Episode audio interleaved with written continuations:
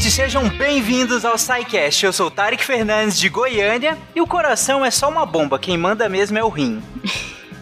E aí, carinhas, aqui é Cris Vasconcelos, direto de Pernambuco e mais vale duas pedras no caminho do que uma no rim. Beba água. Ah, ah não, minha, minha fala. Olé,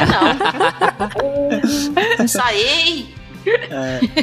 Aqui é Gabriel falando de Salvador, Bahia. E eu vou fazer uma tatuagem do Rudolph do Papai Noel, só que um pouco apagadinha. Que vai ser uma tatuagem de insuficiência renal. Caraca, Gabriel! que perfeito! Genial, cara. Nossa. Eu fiquei sem palavras agora. Merece que o editor coloque um badum. boa noite, pessoal. Bom dia, boa tarde. Aqui quem fala é Yara Gris. Estou falando de Jabuticabal, São Paulo. Já que roubaram minha frase, eu tirei uma da internet aqui. Felicidade é não ter unha encravada, não ter dor de dente, nem pedra nos rins. Caraca, é verdade. Verdade. Boa noite, gente. Aqui é a Karen falando direto de São Paulo. E hoje, caro ouvinte, você vai entender por que o seu rim vale ouro. Às vezes até literalmente. A gente sempre fala que vai vender o rim, né? Sim, Às vezes um iPhone, pelo menos, vale. verdade. Você está ouvindo o SciCast, porque a ciência tem que ser divertida.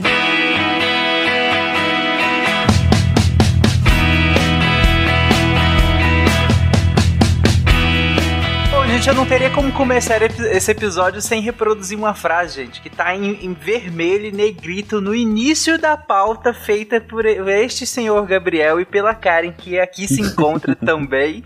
Estes dois colocaram no início da pauta aqui uma frase bem grande. Bem-vindos ao melhor órgão do corpo humano.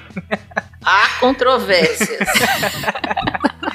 Nem um pouco tendencioso, mas hoje a gente vai descobrir se de fato é e o porquê seria o melhor órgão do corpo humano. Afinal, eu acho que talvez a gente. As primeiras noções que nós temos do rim é sempre assim: pra que serve o rim? Ah, ele filtra. Ponto. E, e é isso, assim. E aí você vai entender nos outros órgãos, ah, tipo, ah, o. O fígado, nossa, ele detoxifica o corpo, pelo menos assim, uma noção mais é, lá da escolinha ainda, né?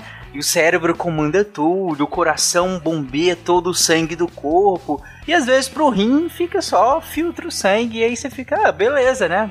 Pra que que tem que filtrar mesmo, não sei? E não tem muito lá um desenvolvimento tão grande. Então, hoje vocês vão entender por que que tá escrito em negrito aqui que o rim é o melhor órgão do corpo humano. E antes de começar, eu tenho uma pergunta pessoal pra todo mundo. Gente, alguém aqui já teve cólica renal? Eu não. Eu já tive. Eu não. Já teve, Yara? Já, já tive. Cara, eu Deve também. ser, eu, é, você tem, é, eu não tive filhos, mas é meio, parece que eu tava parindo pelo lado, assim, é um negócio... Na verdade, eu já vi mulheres que tiveram filhos e tiveram pedra no rim e elas falaram que ter filho é fácil. Comparado com Nossa. real, eu já vi. É, é, é a outra Sim. experiência eu não tenho como, mas a cólica renal eu já tive e olha, caramba, haja opioide, viu? A situação é tensa. Bom, gente, mas pra começar, vamos, vamos falar do rim em si, porque na real, a- essa pauta a gente- nós vamos falar sobre rins, o nome é rim e tudo mais, mas nós vamos falar né, das vias urinárias, a gente vai falar do contexto fisiológico, mas pra começar, vamos falar do rim mesmo, né? O que, que é o rim? Vamos falar da anatomia dele, onde é que ele tá localizado no nosso corpo humano, afinal. Gabriel, vamos lá, o que, que é o rim? Não, é o que você falou. Primeiro, o rim é o melhor órgão do corpo humano, tá? Ele realmente ele filtra, mas ele tem várias funções. E ele é um órgão bilateral, como o pulmão, né? Eles têm o pulmão na esquerda e da direita, a gente também tem um rim esquerdo e direito, na maioria das vezes. Tem algumas condições que a pessoa tem um rim único, às vezes o rim é fundido pelo polo é, inferior, então é tipo um rim ferradura imenso. Mas em 99,999% das vezes são dois órgãos que tem o formato de feijão, né? Então tem aquela concavidadezinha. É, eles têm mais ou menos de 11, 10, 11 centímetros de, de comprimento e pesam mais ou menos 150 gramas. Eles ficam na parte mais embaixo do, do, do abdômen. Na verdade, você pegar ali do umbigo, mais ou menos, você vai dar mais ou menos no meio do rim, um pouquinho mais para baixo dele, um pouquinho mais para cima dele. E eles são órgãos que a gente chama de retroperitoneal, né? É, dentro da nossa, do nosso, da nossa barriga, a gente tem uma bolsa que chama de peritônio, que ela reveste boa parte do intestino é, e boa parte dos outros órgãos. E o rim ele está atrás é, de- de- dessa bolsa. Então ele está muito mais perto da coluna vertebral. Quem já teve cólica renal mesmo sabe que a dor ela é muito mais lombar, né, na parte de trás das costas, porque o rim está muito naquela região ali. E eles ficam, é um de cada lado. O do lado é, direito, ele fica um pouquinho mais abaixo do que o do lado esquerdo. Eles não ficam exatamente na mesma posição. Porque da mesma forma que o coração ele desloca o pulmão e vice-versa, o fígado desloca o rim direito. Então, por conta do fígado ser um órgão maior, que está presente do lado direito, e do lado esquerdo, que seria o baço, ele é menorzinho, então o rim direito acaba ficando um pouco mais embaixo, porque ele é, ele é empurrado né, por esse órgão é, por esse órgão maciço, que é o fígado. Então, ele é basicamente isso. É um feijãozinho mágico, dois feijãozinhos mágicos que no corpo, que faz função tanto de filtrar o sangue, impurezas, como função é, hormonal, função controle hídrico, várias coisas a mais que a gente acaba não, é, não, não se ligando, né? Fica só na parte de fazer o xixi, mas ele, ele faz muito mais que isso. Só um parêntese, a gente geralmente usa essa referência, né, de, de o rim parece um feijãozinho, que de fato ele parece um feijãozinho, é bem bonitinho, assim, é um formatinho de feijão. Nos animais, é, só fazendo um paralelo, nos animais ele também parece um feijãozinho, mas mais nos cães e nos gatos. É, ovinho e caprino também parece mais nesse formatinho que a gente chama de feijão, mas quando nós vamos para outros, por exemplo, os rins dos suínos, por exemplo, dos porcos, aí já não é tão feijãozinho assim, a não ser que você tenha pisado no feijãozinho, aí fica mais achat, achatadinho assim. E quando você vai pro equino, por exemplo, o, o rim parece um coração, na verdade. Porque sabe o coração que a gente desenha no papel? Não o coração órgão, mas o coração que a gente desenha no papel o rim parece muito mais aquele coração do que um feijãozinho propriamente dito. Nossa. E eu acho que o mais diferente é o do bovino, porque o do bovino ele parece, ele é lobulado, ele é multilobulado, então ele parece um cacho de uva. Então ele tem o formato que você olha assim, fica parecendo um cacho de uva, assim, o do bovino. Então ele é bem diferente do, do, do nosso, né? Do nosso, dos cães e dos gatos também, por conta dessa multilobulação que ele tem. Os suínos também tem essa multilobulação, mas é mais interna, né? A, a superfície externa dele parece lisinho, assim. Só fechando parênteses aqui, só fazendo uma comparação com os animais. Nossa, que, que doido. Não, eu tava aqui pensando que eu nunca, nunca vi o rim de um animal assim. E aí no humano a gente sabe muito bem a localização dele. Fica próximo, como o Gabriel falou, fica ali mais próximo da coluna do que os outros órgãos. E até por isso quando você tem algum problema, o médico vem dar uma pancadinha nas suas costas para ver se você tá sentindo dor. Mas eu fiquei pensando, onde ele fica no animal? A posição é basicamente a mesma. Eles são também retroperitoneais nos animais, eles ficam é, um de cada lado, né, da, da coluna e ficam também bem próximos e é, comprimidos ali, né, pelo abdômen. É, a única diferença é que como o animal ele é quadrúpede, vai ficar na região mais dorsal, né, mas a, a localização é bem próxima. Nos bovinos, por conta do rumen, ele desloca um pouco mais para o centro, né, em relação a outros animais. Mas em relação a, por exemplo, cão e gato, a localização é muito, muito, muito próxima. Olha só. Só para fazer o paralelo com os animais aqui. É, o que, o que eu ia falar é que é, isso de rim lobulado, o, o, ser humano até pode ter o rim lobulado em algumas doenças, né? Ele acaba que fica muito mais lobulado e fica, fica parecendo um pouquinho mais um cacho de uva. É, talvez aí tenha alguma coisa genética assim que, que, que tem essa tendência de, de fazer esses, essas reputações, né? E fazer essa lobulação que aparece em outros animais como fisiológico. É, no desenvolvimento meio que todos têm, né? No, quando a gente está desenvolvendo, uhum. desenvolvimento embrionário e tudo mais, quando é, intrauterino, na verdade. O rim tem esse, esse formato, ele vai sendo fundido à medida que, que ele vai desenvolvendo, né? Enquanto em alguns animais eles mantêm essa lobulação, é, até na parte externa, como nos bovinos, em outros eles se fundem na parte externa, como nos suínos, mas internamente continua, e outros eles se fundem completamente, assim como eram nos seres humanos, como nos cães e nos gatos, né? Uhum. E aí e, os rins, então, eles ficam lá, né, um, do lado embaixo do fígado, embaixo do baço, eles ficam ali, eles iniciam mais ou menos ali no, onde acaba as costelas, né, se você for contar pela frente, mas eles estão mais para trás e eles são vascularizados cada um por uma artéria renal. Então, a, a aorta, né, que é a principal artéria do nosso corpo, ele é um ramo direto da aorta. Sai um ramo para o lado direito e um ramo para o lado esquerdo. Esse ramo, eles geralmente tem algumas variações anatômicas, se subdividem em cinco lá dentro do rim e vai cada um para um polo. Vai um para cima, um, um pouquinho para baixo, um para o meio, enfim, ele pega o rim todo e essa artéria renal ele entra pelo feijãozinho que é o rim, pela concavidade ali que a gente chama de hilo renal. Então, tanto a artéria renal entra por ali, veia, a veia renal, que também é única, sai por ali, quanto o ureter, que é onde o xixi é, vai ser levado para a bexiga, também sai por ali. Então, todas as estruturas vasculares, tubulares do rim, fica tudo num cantinho só, que é o hilo renal, que está ali no meio do rim, virado para o meio do corpo, né? Se você pensar o feijãozinho, a concavidade está virada para o meio do corpo. Então fica tudo juntinho ali, tá? tem uma relação, é, uma relação importante. Quando, se você pegar o rim e pegar ele assim, cortar ele como se fosse tirando a capinha, então cortar ele para ver por dentro, é, você vai ver que ele é dividido claramente, até inclusive com a cor, ele é dividido em duas partes. Uma parte que a gente chama de córtex, que é a parte mais de fora, né, a cabeça, então seria a parte mais superficial do rim, e a medula, que é uma camada de dentro, que são várias, várias pirâmides, que é a parte que o, que o ápice da pirâmide ficam virados para dentro. Então são várias piramidezinhas viradas para dentro, que são a medula. E aí na, na ponta de cada pirâmide dessa tem um buraquinho que é o ósteo. Esse ósteo é onde vai sair o urina, que agora já está formada, e que vai cair lá no ureté que eu falei que vai levar para a bexiga. Então, o, tem o córtex, a medula, e aí cada medula dessa vai ter um buraquinho que vai sair o xixi, vai se juntar dentro do rim e vai sair pelo ureté. Então, a anatomia do rim é bem simples, se você até comparar com outros órgãos, né? Ele é bem, ele é mais simplificado assim, é, de, até de entender como funciona, porque ele tem uma artéria, uma veia, tá cada um num cantinho lá separado, não tá grudado com muita coisa e tudo entra, entra e sai pelo mesmo lugar que é pelo hilo renal. Hum, então, só para formar essa imagem, a gente tem esse feijão, que vamos botar ele em pezinho, né? E aí a parte mais de fora dele, essa parte mais externa dele, é o que você chamou de córtex renal, né?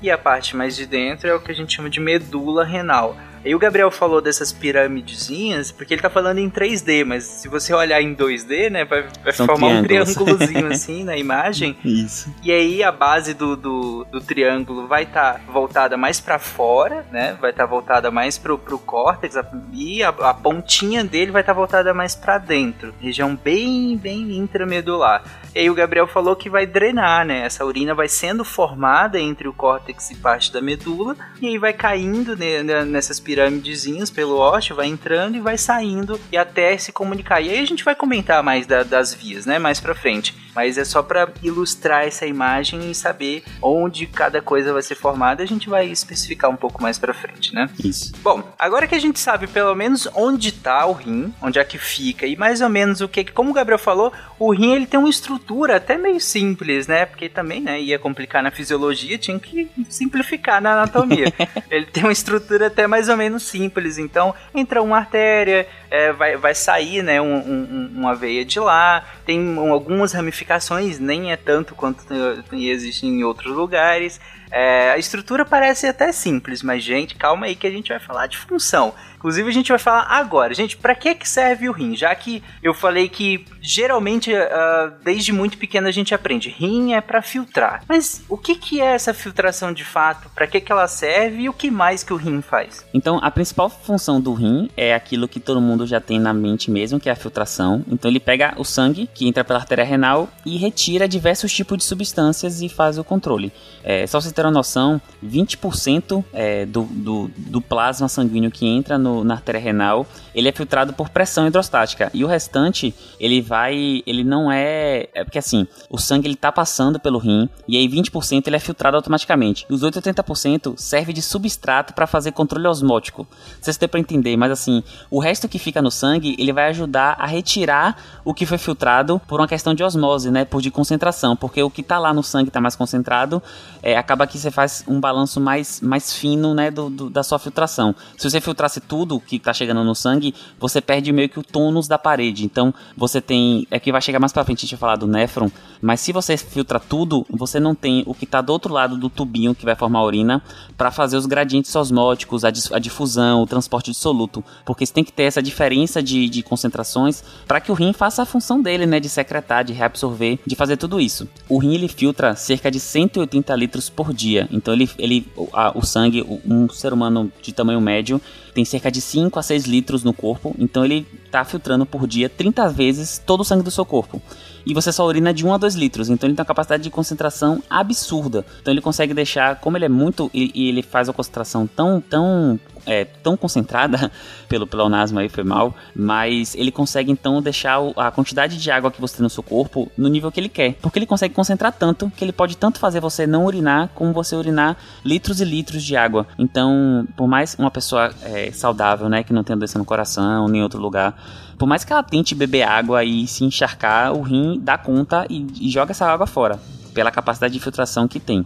E a filtração, ela, como eu falei, faz o controle da volemia, né, do volume do corpo, mas ele faz outras diversas outras coisas. Ajuste de concentração de substâncias, então se você muda o volume de água do corpo, você faz concentração ou diluição de substâncias, é, de eletrólitos, né, de sódio, de potássio, controle ácido base, então não adianta você tomar um litro de água alcalina, o rim vai jogar tudo Não. fora, não se preocupe.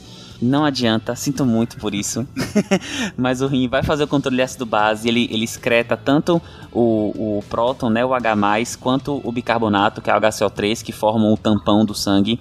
Então ele consegue fazer esse controle de ácido base bem fino também. Conserva nutrientes, então o rim não joga fora proteína, não joga fora açúcar, coisas que são energéticas não são excretadas por ele. Então também você que acha que consegue urinar gordura naquela massagem, sinto lhe dizer, mas você não urina Meu gordura. Deus, Tá? Não tem como perder peso por causa disso. Se a sua urina estiver com gordura, procure um nefrologista de confiança, porque você está doente. Exatamente. Eu sempre falo isso. Se sua urina tiver gordura, tiver proteína, tem alguma coisa errada. Não tá Não é- normal. Não tá normal. Exatamente. Aí, isso é a filtração do rim, né? Então, o rim ele faz todo esse equilíbrio do corpo, né? Como uma grande balança do corpo humano, equilibrando tudo que a gente tem para deixar nos níveis certinhos. Mas, além disso, ele tem algumas outras funções bem essenciais. Por exemplo, o controle da pressão, é, o controle pressórico mesmo, da, da pressão arterial. Ele é muito renal. A gente até conversou no cast de endócrino, né? De endocrinologia, quando falou de hormônios, do sistema renina, angiotensina, aldo- aldosterona, que a gente vai comentar mais na frente. E o rim consegue fazer o controle é, do, da- do tônus né, vascular, ou seja, de quanto a que a artéria vai ficar comprimida ou dilatada, e isso vai interferir na pressão. Além disso, o rim ele interfere diretamente na produção de glóbulos vermelhos, que são as hemácias. O rim produz eritropoetina, que ele estimula a medula a produzir mais hemácias. Então ele não só faz a filtração, como ele ajuda a manter a quantidade, a- o sangue com é, glóbulos vermelhos o suficiente. E por último, mas não menos importante, ele também faz a regulação do metabolismo do, do osso, né? O metabolismo ósseo, através do cálcio e do fósforo. Então, junto aí com a, a paratireoide, né, vitamina D, que o pessoal tá muito na moda, o rim é um dos, do- um dos órgãos que modulam a densidade óssea. Então, ele faz um papel bastante importante. E aí são esses quatro sistemas, então, controle de volume, nutrientes, nível pressórico, é, produção de glóbulos vermelhos e metabolismo do osso, é o que a gente vê, inclusive, afetado no paciente que é renal crônico, que ele já tem uma deficiência renal. São esses quatro sistemas que vão ser afetados. Perfeito. É isso mesmo. O paciente com o renal crônico, que precisa fazer hemodiálise, ou mesmo que não precisa, ele não, não é só uma questão de, de, de não filtrar, né? O paciente fica demasiado, você vê aquele paciente inchado. É um paciente que tem que ter uma, um controle de ingesta hídrica, né? De ingesta de água e tudo, mas não apenas isso, como o Gabriel falou. Né? Esse paciente é hipertenso, porque ele tem uma alteração nesse sistema renina, angiotensina, aldosterona que o Gabriel falou. Ele é um paciente que tem uma anemia crônica, então um paciente que recebe eritropoetina recombinante. Hoje já, nós já conseguimos fazer esse hormônio e isso é aplicado nesses pacientes semanalmente, se não me engano, e é feito. E esses pacientes têm osteoporose, esses pacientes têm deficiência de cálcio e fósforo e às vezes também precisam fazer reposição. Isso aí. Eu não sei se vocês concordam, mas eu, eu acho que quando a gente. Eu até brinquei no início que a gente aprende que. Ah, o rim é pra filtrar. O erro não tá necessariamente nessa frase. Que o rim é pra filtrar. E é, essa é a principal função dele mesmo. Mas eu acho que talvez o erro seja na dimensão dessa filtração, né? O quão peso a gente coloca nessa frase. Porque, como o Gabriel explicou e a Yara completou agora, vocês viram a, a importância que tem fazer essa filtração, controlar tudo que sai, tudo que fica. Por que, que passa tantas vezes assim o sangue é, é, pelo rim? Porque ele precisa de um controle muito fino. Porque se passasse poucas vezes, talvez demorasse para fazer alguns tipos de controles, por exemplo, de pressão, de como que tá essa sua pressão a pressão arterial, por exemplo, que é a pressão que o seu sangue faz na parede da, da, das suas artérias. Isso é bem importante. E por isso que passa tanto volume, por isso que ele passa tantas vezes por esse órgão, porque justamente ele precisa de um ajuste muito fino, ele precisa controlar variações muito pequenas nesse controle pressórico, nessa pressão e outras ca características também. Então acho interessante que não é que tá errado que o rim se, se a principal coisa dele, a função dele é filtrar é que eu só queria que quem estiver ouvindo entenda que filtrar é muita coisa. É muito importante você controlar tudo que sai e tudo que fica no seu corpo. A maior parte do seu corpo é líquido, a maior parte do seu corpo é água. Além disso, a gente tem uma quantidade gigantesca de outras moléculas proteicas, vitamínicas, minerais, e tudo isso pode ser controlado pelo rim. Tudo que vai ficar, tudo que vai sair, como? Porque o que sai não sai de graça, vai levar alguma coisa junto também, e o que fica também muitas vezes. Então é só para dar peso a essa função que parece muito simples, mas a gente vai explicar um pouco mais para frente, mas ela não é tão simples assim. E aí além dessa dessa função primária, digamos assim, que é a filtração, o Gabriel também trouxe a questão do do sistema renina, angiotensina, aldosterona, que aí é um sistema que vai fazer esse controle mais direto da sua pressão sanguínea. Por isso que eu brinquei na minha abertura que o coração ele só bombeia, quem manda mesmo é o rim. O coração tem sim mecanismos de, de influir nesse controle pressórico. A gente vai falar, né, de peptídeos que são produzidos lá no coração, inclusive e tudo mais, mas o, o rim, ele que, vamos dizer que ele, é, ele orquestra todo esse controle, né? E é muito importante que você faça o controle da sua pressão sanguínea, né? O rim faça esse controle. E além disso, o Gabriel também trouxe a questão da hematopoiese, que é produzir células para o seu sangue, né? E a Yara até comentou da, da eritropoetina, que é o hormônio que ele produz, que é responsável por estimular a produção das células vermelhas do seu sangue, que é quem vai carregar, de fato, o oxigênio, né, as suas hemácias, e também o Gabriel comentou da regulação do metabolismo ósseo. Então, é por meio do rim e usando outras glândulas também, como a paratireoide que o Gabriel citou, que vai fazer esse controle. Se aumenta a deposição óssea, ou seja, lembra que o, o osso ele é muito formado por um mineral como cálcio. Então ele vai fazer esse controle de que se eu aumento a deposição de cálcio ou se eu tiro o cálcio para que eu vá usar em outros tantos lugares guys além da questão da metabolização da vitamina D, que o Gabriel também citou que hoje está muito na moda aí. Inclusive o rim é um dos órgãos muito afetados pelo excesso de vitamina D. Isso a gente pode comentar na hora que a gente estiver comentando ali da, da fisiologia, mas é um dos órgãos afetados também, junto com o pulmão, junto com o coração, por conta desse excesso. Gente, vitamina não é inócua. Tem sim um problema de ser consumido em excesso, mas enfim, né? Isso é uma discussão talvez para um outro podcast, para um outro sidecast, pra gente se aprofundar mais nisso. Chegou no hospital, o hospital, ela tem plano de saúde. O hospital é do caralho. Já fiquei preocupado. Falei, quanto é isso aí? Porque, pela dor que eu tava sentindo, deve ser pedra no rim. E eu não quero ter que salvar o rim e deixar o meu lá. Bom, Gente, mas quando a gente fala de rim, fica meio abstrato. O Gabriel até é, separou ali em córtex e medula, nas pirâmides renais e tudo mais, ali na pelve, falou, até citou o ureté, mas eu acho que dá pra gente especificar um pouco mais aí, porque na hora que a gente olha para um órgão macroscopicamente, a gente vê aquela estrutura mas microscopicamente tem muita coisa acontecendo, né? Isso, é. Eu até estranhava, né? Porque o cara que é especialista em coração é o cardiologista, o do pulmão é pneumo, né? Que há, e o do rim é o nefrologista. E eu não via qual é a relação do nome com o órgão, porque na verdade o rim ele é formado por microestruturas que a gente chama de unidade funcional, que é o néfron. O néfron ele é uma unidade funcional. Imagina assim que no pulmão a gente tem os alvéolos, né? É o alvéolo alvéolo que faz a troca gasosa. Então, se você tiver menos alvéolo no pulmão, você vai ter menos troca gasosa. No rim é parecido. O, o alvéolo do rim seria o néfron, que é essa unidade funcional renal, que ela é formada por um glomérulo, que a gente vai explicar mais na frente o que é cada coisa, que é a parte da artéria renal bem pequenininha, então a arteríola renal bem pequena, e o túbulo renal, que é onde vai formar o xixi. Então esse grupo de glomérulo com um túbulo forma um néfron. E a gente tem cerca de 7, 700 mil néfrons é, nos rins, né? Juntando os, os, dois rins. Se você pegar algumas fontes, fala até de um milhão de néfrons. Então, e eles, eles funcionam de maneira individual, tá? Então, individual de que cada um faz a sua função e semelhante.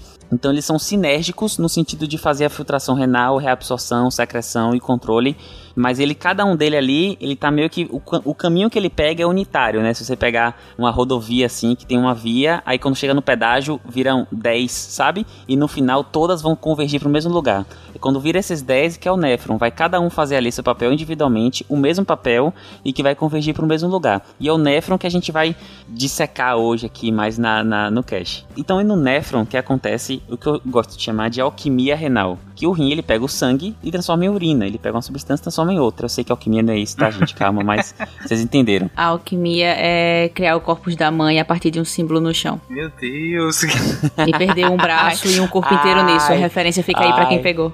Pesadelo dessa noite. Eu não peguei a referência. Não pegou a referência? Sorte a sua. Não. Full Metal Alchemist. Fica aí um anime pra você Ah, assistir. eu nunca assisti mesmo. Sorry, gente. Então, a- o rim ele realmente faz essa alquimia e tudo começa na artéria renal. Então, agora eu queria propor um exercício para todo mundo de se imaginar dentro da artéria renal. Então, imagina um tubo, um tobogã de vermelho de sangue gigantesco. A gente vai seguir por ele até virar urina, tá? Então, a gente vai seguir e ver todos os passos que tá acontecendo. Então, a artéria renal, a gente falou, né? O rim é um órgão pequeno, 150 gramas, mais ou menos, é, de 11 centímetros. Então, se você comparar com o tamanho do pulmão, com o tamanho do cérebro, ele é um órgão pequeno. Mas, apesar disso, os rins, eles recebem até um quarto de todo o débito cardíaco. O débito cardíaco é aquilo que o coração empurra para frente. Então, pode ser até 50 vezes maior do que outros órgãos. E ele precisa receber tanto sangue assim, porque, juntamente com o fígado, ele tem uma função metabólica muito grande. Ele precisa trabalhar esse sangue. Então, quanto mais volume ele receber, mais ele consegue fazer. Então, essa artéria renal, que é única, que a gente está no tobogã, ela vira 5 inicialmente e vai se ramificando, se ramificando. E aí, daqui a pouco, você vai ter pequenas arteríolas bem pequenininhas renais. Cada rim vai ter lá 500 mil artérias, arteríolas renais. E a gente, a gente chama essa arteríola de arteríola aferente. É aí que vai começar o néfron. Essa arteríola aferente, então agora a gente está falando de uma artéria bem pequenininha, ela tá seguindo no tobogã. E daqui a pouco você vê que o tobogã faz uma curva muito doida e começa a fazer um emaranhado. Quando esse, essa, essa artériazinha ela se emaranha, o que é que ela tá fazendo? Ela tá aumentando a superfície de contato dela, porque ela tá virando tipo uma bola de lã de artéria. E esse emaranha- emaranhado de capilar a gente chama de glomérulo renal. Então é formado pela uma artéria, uma arteríola renal que se emaranha ali, fica um- uma bola de lã e sai como uma arteríola eferente. Então você tem uma arteríola aferente que vira um emaranhado e vira uma arteríola eferente. Então a artéria que dá numa artéria, é um sistema porta renal, como a gente tem no fígado, que uma veia dá numa veia, no rim a gente também tem, só que é uma artéria, que é a arteríola aferente, ela vira capilares e aí em vez de virar uma veia, ela vira outra artéria, que é a arteríola eferente. E essa arteríola eferente vai seguir pelo rim, tá? Vai seguir, vai seguir por- por- pelo, pelo, pelo rim e vai ajudar na filtração. Só pra deixar claro, Gabriel, por que, que a gente dá um nome diferente pra um sistema que entra uma artéria e sai uma artéria? Então, porque na verdade o- o corpo ele foi feito para uma artéria chegar com o sangue oxigenado e rico em nutrientes e ele ser retirado pelas células e voltar pelo sistema venoso que vai ser pobre em nutrientes e rico em gás carbônico e pobre em oxigênio. E essa veia vai levar o sangue. Esse é o sistema natural. Só que em algumas situações específicas, e especificamente no corpo humano a gente tem três, na hipófise, no fígado e no rim, é, essas veias ou artérias que se emaranham, elas têm outra função além de nutrir as células que estão lá. No caso do rim é para fazer filtração, no caso do, do, do fígado é para retirar os nutrientes do intestino, no caso da hipófise é para secretar os hormônios que são produzidos no hipotálamo. Então, ela, a gente chama de sistema porta o sistema que ele não segue essa ordem de arteríola, absorção pela célula e vênula. É o sistema porta quando você tem uma arteríola com arteríola ou vênula com vênula. Boa. Eu acho que o ouvinte pode estar se perguntando qual a diferença entre artéria e veia. Boa, verdade. A artéria é tudo. É porque a gente grava como artéria. É, é só lembrar que artéria vem de ar. Então ela tem oxigênio nela. É um jeito de você gravar legal. Esse nome vem porque antigamente, quando se dissecavam corpos, é, depois que a pessoa morre, os sangues não ficam nas, nas, nos vasos. E aí as veias, que elas não têm músculo, elas ficam fechadinhas. E as artérias não, ficavam inteiras. E aí eram tubos de ar. E aí se pensavam que se caminhava ar por dentro delas. E aí ficou o nome de artéria. E elas ficavam abertinhas porque, como elas saem do coração e precisam bombear o sangue, elas são musculosas. Então, elas têm uma, uma, ao redor dela uma camada muscular bastante forte que mantém ela aberta. Então, a gente tem a pressão arterial, é o sistema de alta pressão do corpo, é o que o coração empurra para frente. Já o sistema venoso, não. As veias, elas, têm, elas geralmente são maiores, são mais relaxadas e elas são um sistema de baixa pressão, porque elas estão retirando o, o, o retirando o sangue que já foi utilizado e eles não estão sendo mais bombeados diretamente pelo coração. é mais devagarzinho, é um sistema de baixa pressão, então ele tem menos vascularização e aí, quando faziam a autópsia no cadáver, ela ficava fechada. E então era artéria, porque tinha A, e a veia não era nada, porque era um tubo fechado como qualquer outro. Então é um jeito legal de diferenciar. Boa, bem legal. Vamos seguir então pela artéria renal. Então a gente chegou lá na, na artéria renal, arteriola renal, e agora a gente tá num glomérulo. Glomérulo é esse emaranhado de capilar, tá? E aí o que acontece? É, a gente chama esse emaranhado, quando chega nos capilares, eles começam a ter alguns buraquinhos nesses capilares. Porque se é capilar, precisa que o sangue passe passe para as células. Então esses capilares também têm alguns buraquinhos para que o sangue passe. Só que a gente não quer que o sangue todo saia no xixi. A gente não quer fazer xixi com sangue. A gente quer fazer xixi com xixi. Então, dentro desses buracos existem membranas que fazem seletividade de filtração.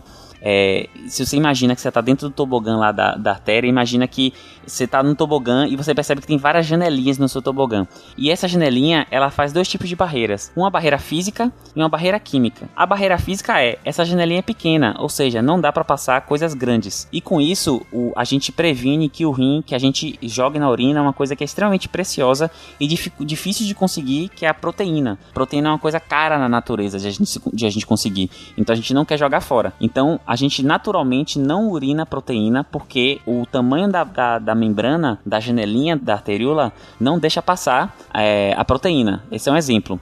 E além dessa barreira física, que é a barreira do tamanho, que só deixa passar é, sódio, potássio, né, água, que são moléculas pequenas ou, ou íons pequenos, tá, para ser acurado quimicamente, também tem uma, uma, barreira química, que é uma barreira de carga, porque essa janelinha, na verdade, ela é feita de células, de proteínas, e essas proteínas são negativas. E como elas são negativas, elas não deixam passar nem o que é negativo, nem o que é neutro. Então a gente não consegue passar gordura, porque ela é grande e ela é neutra, e a gente não consegue passar também os ânions, que são é, os, os íons negativos. Então a gente tem uma grande dificuldade de filtrar. E com isso, o que é que passa? Passa basicamente água, ureia, sódio, glicose também passa um pouco. E é o que a gente consegue passar nessa janelinha da arteríola. E aí, passou dessa janelinha, é, você cai num espaço que é o, o, espaço que agora vai virar. Imagina que esse emaranhado de, de capilares, você caiu da janelinha, pulou nela. Quando você pulou, você caiu num grande tubo diferente, que é o, o a cápsula de Bauman. E dentro desse tubo,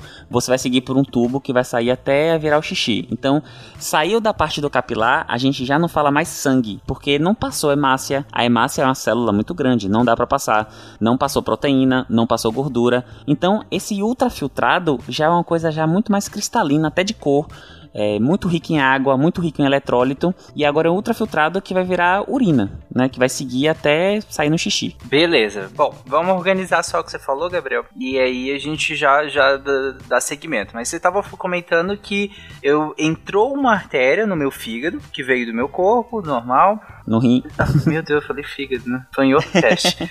entrou uma artéria no meu rim, que vinha do meu corpo e tudo mais, e aí entrou no meu rim. E aí, uh, uh, essa artéria vai sendo ramificada, até ela chegar num ponto em que o Gabriel chamou ela de, de arteríola aferente. Essa arteríola aferente é a arteríola que vai chegar no glomérulo, né? O glomérulo vai ser, é, como o Gabriel falou, esse emaranhado dessa arteríolazinha que ela vai ficar bem fininha e vai se emaranhar, né? E a, na, na parede de, desse glomérulo, na parede da arteríola que, que forma o glomérulo, o Gabriel comentou que tem muitas janelinhas, então como se fossem pequenos buraquinhos, como justamente para formar como se fosse um filtro mesmo, né?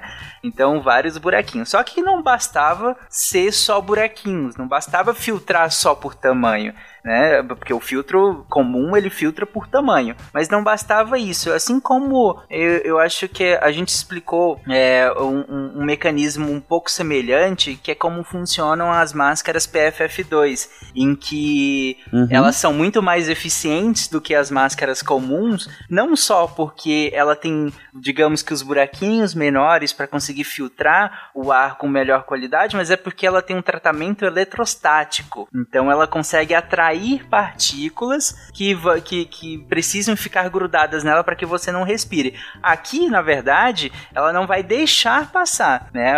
Esses buraquinhos, né? O que está em volta desses buraquinhos não vai deixar passar algumas substâncias. O Gabriel falou que substâncias que são carregadas, por exemplo, negativamente, né?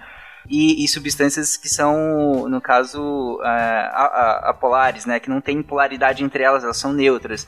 E aí elas não vão conseguir passar por, por essa estrutura, mas aqui não só por uma questão de tamanho, mas por uma questão de, de polaridade, por uma questão física, né? É uma questão de carga elétrica, ela não vai conseguir ultrapassar. Isso é bem importante, né, Gabriel? Porque algumas doenças vão alterar justamente isso, né? Vão alterar muito diretamente essa carga que tem nesses capilares e aí vai deixar passar algumas substâncias e essas substâncias inclusive vão lesionar esse rim e a gente usa para fazer o diagnóstico também, né? Enfim, a gente vai comentar isso um pouquinho mais para frente, mas eu acho que deu para entender até agora mais ou menos como que tá funcionando. Então, e aí por fim, o Gabriel terminou comentando sobre que depois que você sai desse novelozinho, você cai numa cápsula, que aí depois vai entrar como se fosse num tubinho, num cano que drena dessa cápsula para frente, né? Isso, perfeito. E assim, lembrar que essas janelinhas que passam as substâncias, essa filtração, esse processo de passar pela janelinha, a gente chama de filtração. Ela ocorre por gradientes de pressão. Então, vai ser assim: a pressão que está na arteríola aferente e a pressão que está na arteríola eferente, ou seja, a que está depois do glomérulo. E essas diferenças de pressão vão fazer que extravase fluido, né? extravase água, eletrólito. E em algumas condições, por exemplo, pode fazer hiperfiltração, ingestão elevada de proteína, então a pessoa que é marombeira, come muita proteína. A proteína ela acaba alterando a pressão oncótica do sangue e com isso você faz alteração da filtração e quando o glomérulo filtra muito, ele se lesiona, ele não aguenta. É, outra coisa que pode fazer hiperfiltração, lesão por hiperfiltração, que causa esclerose, né, morte desse glomérulo, é hipertensão. A pressão alta natural, essa que boa parte dos brasileiros tem, eu aposto que você conhece pelo menos uma pessoa que tem pressão alta. Essa pressão alta também aumenta a pressão de filtração e causa glomerulosclerose. Outra coisa que causa é a diabetes. A diabetes, a, o açúcar no sangue, né, a glicemia faz tanto aumentar a pressão osmótica, né, porque ele é um soluto osmótico, é, quanto a glicose, ela se deposita nos glomérulos e faz inflamação e lesão. Então essas três coisas podem fazer lesão por hiperfiltração do, do, do rim. E aí acaba que quando você vai lesionando, imagina que você está quebrando essas janelinhas que são vários filtros, você está quebrando elas deixando um buraco grande. Então aquela capacidade seletora que ela tinha não vai ter mais. E você vai ter proteinúria, que é xixi com proteína, e lipidúria, que é xixi com gordura. E quando você tem essa perda de proteína e gordura na urina, você tem várias alterações no corpo. Você fica inchado, você fica imunossuprimido, porque você não tem proteína suficiente no corpo para fazer é, anticorpo, resposta imune. Então, diversas alterações acontecem por conta dessa perda da filtração da capacidade seletora do rim. É, outras coisas que podem afetar essa capacidade, que é muito comum em criança, é a glomerulonefrite pós-streptocócica, que é um, é um, tipo de nefrite, uma inflamação no rim que acontece geralmente após uma infecção de garganta pelo, pelo um streptococo, bactérias do grupo streptococo B. E essas, essa infecção, ela acaba gerando uma resposta, ela induz uma resposta autoimune no corpo, que aí, é, na verdade, é uma resposta imune mediada, não é autoimune, que se deposita no glomérulo e faz inflamação também dele. E algumas doenças autoimunes também podem fazer lesão do glomérulo, quebrar essas janelinhas que, que a gente está falando, como o, o lúpus, por exemplo. É, pode gerar essa inflamação no glomérulo, que tem sangramento, insuficiência renal. Então, diversas coisas podem alterar essa, essas janelinhas, essa capacidade de filtração do glomérulo. Seja mais naturais, né, como a hiperfiltração, comer muita proteína, por exemplo, é, quem toma whey protein repõe muita proteína, né? A gente está falando de muita mesmo. Pode ter essa lesão, como em, em condições mais é, com mediações mais graves, como por exemplo é, imunomediadas, como lúpus ou glomerulonefrite.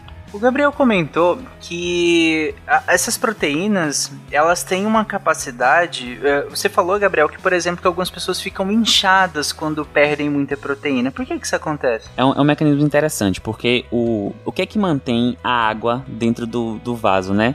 Dentro, dentro do, da artéria ou dentro da veia. O que mantém ela é a osmolaridade e, a, na verdade, a pressão osmótica e a pressão oncótica. Então, é quanto de soluto você tem dentro do vaso e quanto de soluto você tem é, fora do vaso, no meio extracelular. Quando você perde é, proteína, você está perdendo uma das coisas que gera o que a gente chama de tônus vascular, que gera essa capacidade do vaso de reter líquido, que são as proteínas, que gera a pressão oncótica.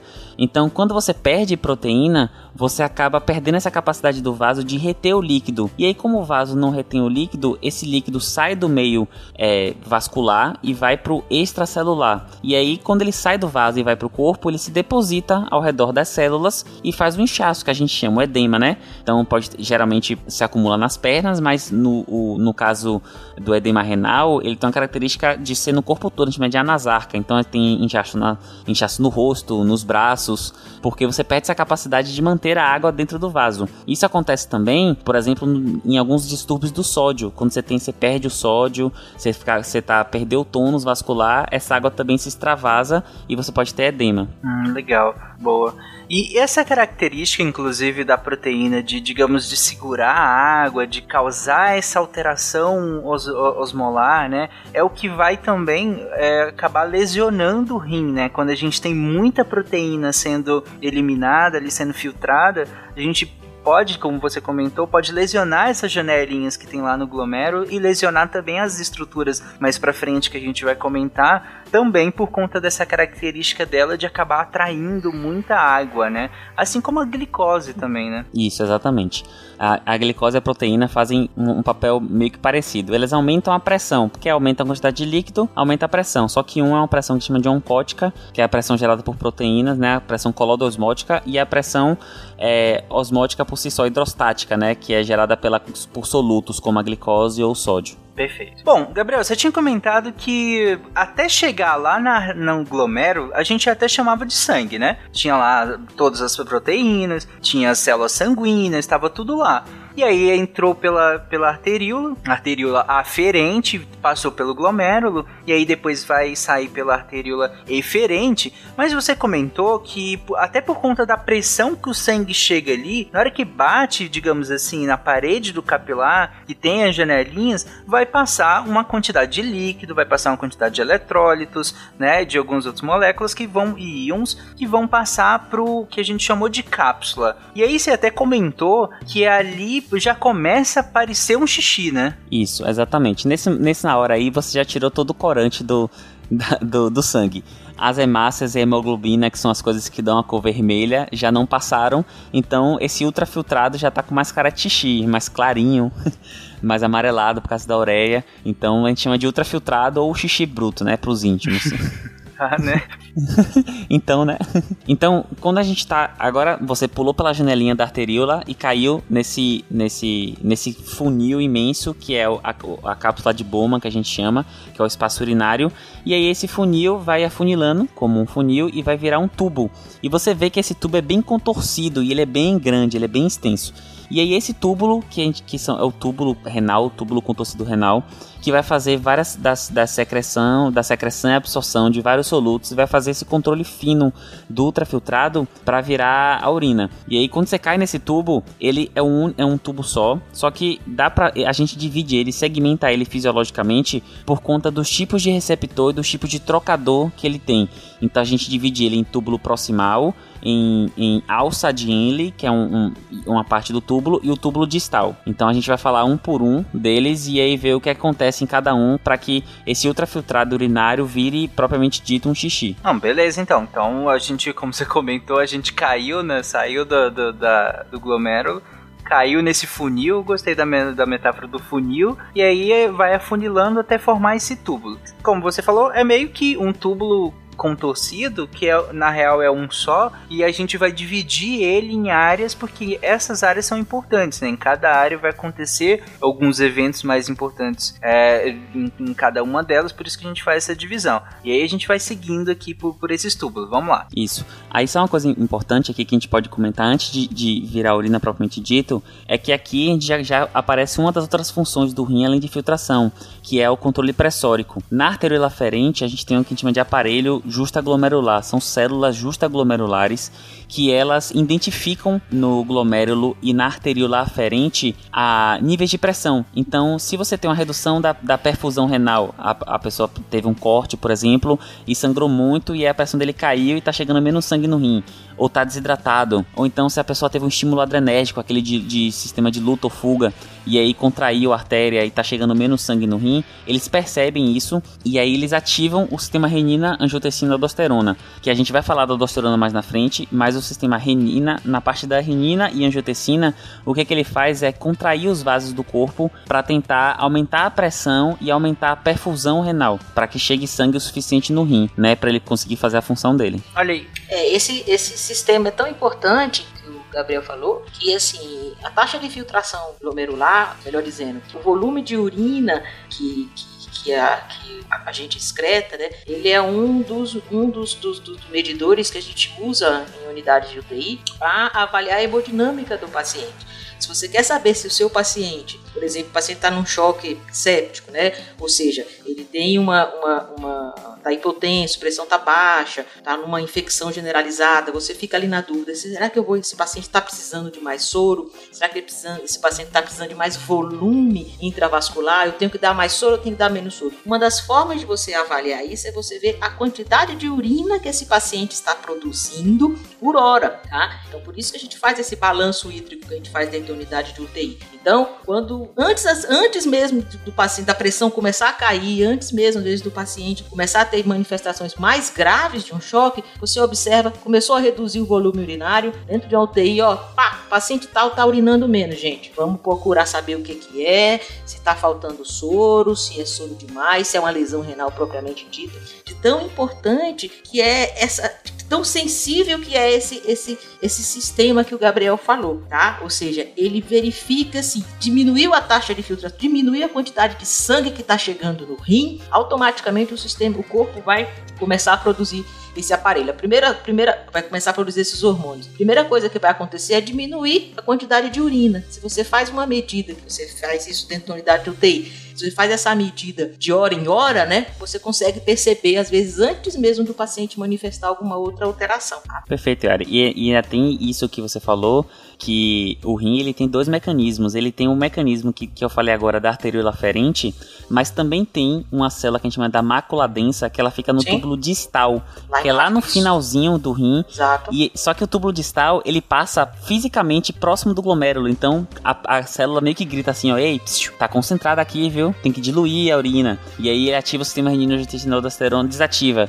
Só que se tiver, por exemplo, perdendo muito líquido, ele fala, ó, oh, tá, tá, muito, tá pouco concentrado aqui. Ativa o sistema renina-angiotensina-aldosterona para poder concentrar a urina. Então, tem um, me um mecanismo, um feedback no momento da aferente do local e do futuro da urina. Então o rim ele consegue fazer ajustes antes de acontecer a coisa por conta isso. desse feedback. Perfeito, é isso mesmo. Então, é um dos mecanismos principais. Você tem vários dispositivos, vários devices que você usa, mas medir a quantidade de urina por hora, por minuto do paciente é, é fundamental. É um dos, dos, critérios de hemodinâmica que a gente uhum. monitorização hemodinâmica tem uns até para grande queimado é o principal. O assim, principal, você perfeito. você guia a sua a sua ressuscitação volêmica pela pelo débito urinário, pelo Exatamente. quanto de xixi a pessoa faz. Perfeito. Grande queimado, pessoas que tiveram queimaduras extensas pelo corpo, né? Isso, queimaduras de segundo e terceiro grau, assim, acima de 20, 30%, que perde muito líquido, né? Precisa de muito volume, e a gente chama de grande queimado, que esses pacientes precisam de um centro de tratamento específico, não pode ser mais uma unidade qualquer. Uhum, beleza.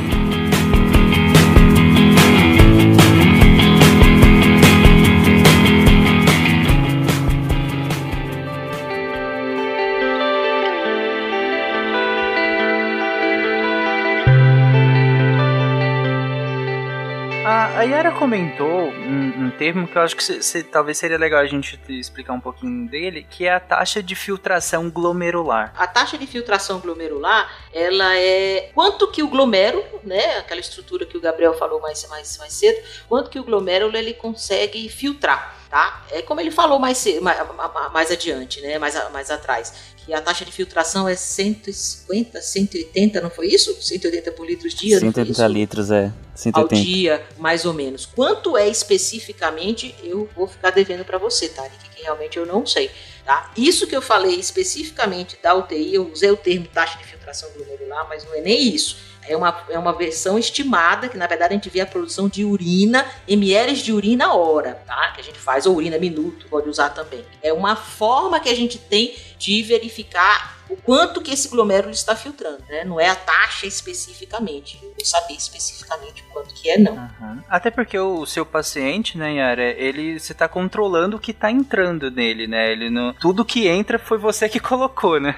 Exatamente. Num, num ambiente ali de UTI, eu tenho que né, controlar exatamente tudo. Né? A intenção é essa, porque tá ali. Então a ideia é exatamente isso. O quanto que eu estou ofertando, né? O balanço hídrico é isso. Eu, ofertei para esse paciente todos os líquidos, a gente calcula tudo, tudo é, todo o tipo de hidratação, de soro, os, o, o, soro que vai nos antibióticos e em outros medicamentos, a dieta. Eu estou vendo, eu, eu, calculo, coloco lá, eu ofertei 3 mil de, de solução líquida para ele, o paciente, e calculo quanto que ele perdeu, né? Aí tem as perdas insensíveis, respiração, febre e tal, mas também o principal é na diurese, né? Que é na urina. Tá? E é essa perda da urina, é essa, essa produção de urina que me diz se essa hemodinâmica, se a fisiologia do paciente está boa. É o quanto que eu oferto e o quanto que ele perde. E, e a, uma forma bem prática da gente conseguir medir isso na, no dia a dia mesmo, né? Principalmente no ambiente de uma terapia intensiva, é calculando o clearance de creatinina o desse clearance paciente. De creatinina. Isso, cara, é perfeito. Então, é, e, e daí, né, para esse cálculo, você vai levar em conta né, diversos fatores. Então, depende do sexo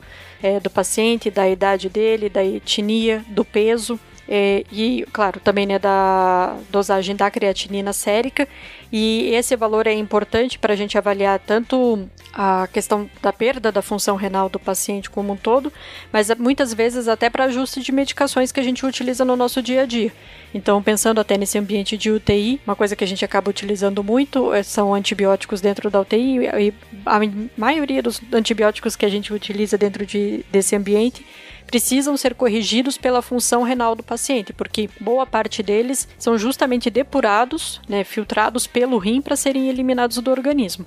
Então a gente usa o cálculo da, do clearance de creatinina para poder calcular qual é a dose adequada para aquele paciente diante de uma possível insuficiência renal aguda que ele esteja tendo naquele momento. Gente, o que é a creatinina? A, a creatinina é uma molécula endógena, então ela é produzida pelo próprio corpo, tá? Ela, ela tá muito associada com o músculo, então é normal pessoas que são mais musculosas têm, têm creatina maior, pessoas com menos músculo têm creatina menor. E foi visto que é uma molécula boa para fazer a taxa de filtração glomerular por algumas características. A primeira é que a gente sabe, ela é, um, é uma coisa que não varia muito. Então, uma pessoa ela tem um valor de creatinina mais ou menos é, constante durante o dia ou durante a vida, mudando muito pouco. A segunda coisa é que ela não é metabolizada e transformada em outro substrato é, de grande intensidade. Então a creatinina é creatinina e ponto. E a terceira é que ela é excretada basicamente pelo rim. Então a gente consegue mensurar a função renal, a gente extrapola a função renal pelo quanto que a gente consegue depurar, ou seja, quanto a gente consegue filtrar de creatinina. Então se a pessoa tem uma creatinina de, de 0,8, por exemplo, a gente sabe que o rim está conseguindo filtrar porque ele está conseguindo manter o nível de creatinina baixo. Se essa creatinina do sangue começa a aumentar, a gente extrapola isso para dizer que o rim está começando a perder a função renal porque está começando a acumular creatina no sangue. Então a gente consegue usar a creatina para estipular é, a função renal. E aí, como a Karen falou perfeitamente, a gente usa a, geralmente a creatinina, a idade, a etnia do paciente e o sexo para poder fazer essa taxa de filtração, essa, essa estimativa da filtração. Tem outras formas de fazer, né? É, você pode dar inulina, por exemplo, o paciente, que é uma molécula exógena. Você pode fazer marcação radiológica. Só que pela, pela, pela boa acurácia, pela comodidade de ser uma molécula endógena, por não expor o paciente à radiação, a gente usa a creatinina como um, um, um jeito de estipular com segurança a filtração glomerular, a, a função, o funcionamento renal, até dizer assim. Hum, legal. E daí a creatinina, então, quanto maior a creatinina, menor é o clearance da da creatinina. Isso, perfeito. Hum, então, vocês estão falando que a creatinina, por ela ser um metabólito secundário, né, ela é produzida a partir de alguma coisa que a gente faz no nosso corpo, degradação de proteína, principalmente, é, e aí, como a gente produz ela no nosso corpo, a gente vai ter uma quantidade dela no sangue. Aí o que vocês estão me dizendo é que se eu olho essa quantidade no sangue e essa quantidade no sangue tá alta, já que ela só é eliminada pelo rim, não é reabsorvida, assim que, que a gente produz a creatinina, ela vai pro rim, ela vai ser jogada fora. Se o rim é que faz isso e eu tô olhando pro meu sangue e essa quantidade de creatinina tá subindo, quer dizer que alguma coisa tá errada em quem deveria estar tá jogando ela lá fora, que é o rim, né? Isso, perfeito. Perfeito. E aí, como ela, depois que ela é filtrada, ela já não é mais em nenhum momento reabsorvida. Porque, sei lá, o sódio também ele é, é filtrado pelo rim. Só que depois, quando chega no túbulo, é um entra e sai retado. O sódio vai pro sangue, vai pro túbulo, vai pro sangue, vai pro. Então, você não, você não consegue estimar com, com qualidade. Até porque o, o, o sódio também a gente ingere, né? Então, é, varia bastante as, as, a quantidade. A creatinina não. Passou do glomérulo, entrou no túbulo renal, ela não é mais nem reabsorvida nem secretada. Então, se tá aumentando, é porque o rim não está funcionando, entendeu? E até depois a gente vai comentar em relação aos íons, né, propriamente, mas é, ela acaba tendo ainda uma outra função justamente para a gente saber se a gente está perdendo algum íon importante é, pelo rim se é uma perda renal ou se a gente está tendo algum outro tipo de perda. Então, por exemplo, você tem um paciente com uma com o sódio baixo no sangue, você pode calcular é, se essa perda, de repente, do sódio, ela é por via renal, por, usando a creatinina do sangue, dosando a creatinina também na urina, que foi aquilo que foi filtrado pelo rim, e daí dosando o sódio do sangue e o sódio da urina, e faz uma conta para você conseguir calcular qual é a taxa de excreção de determinado íon que você está buscando, no meu exemplo aqui, o sódio. Então você é, utiliza o valor da creatinina também, é, muitas vezes até para determinar é, questões, inferir né, é, lesões tubulares, ou outras doenças, enfim, outras nefropatias, mas que justamente acabam fazendo com que a pessoa perca íons pela urina e isso tem alguma consequência, é, alguma repercussão hemodinâmica de alguma forma. Hum, legal, então é como se eu utilizasse algo que é constante, né? Como você comentou, eu doso, eu, eu mensuro essa, essa creatinina no sangue e na urina, que é algo que eu tenho mais ou menos constante, e a partir daí eu faço relações com outra coisa que eu quero testar, né?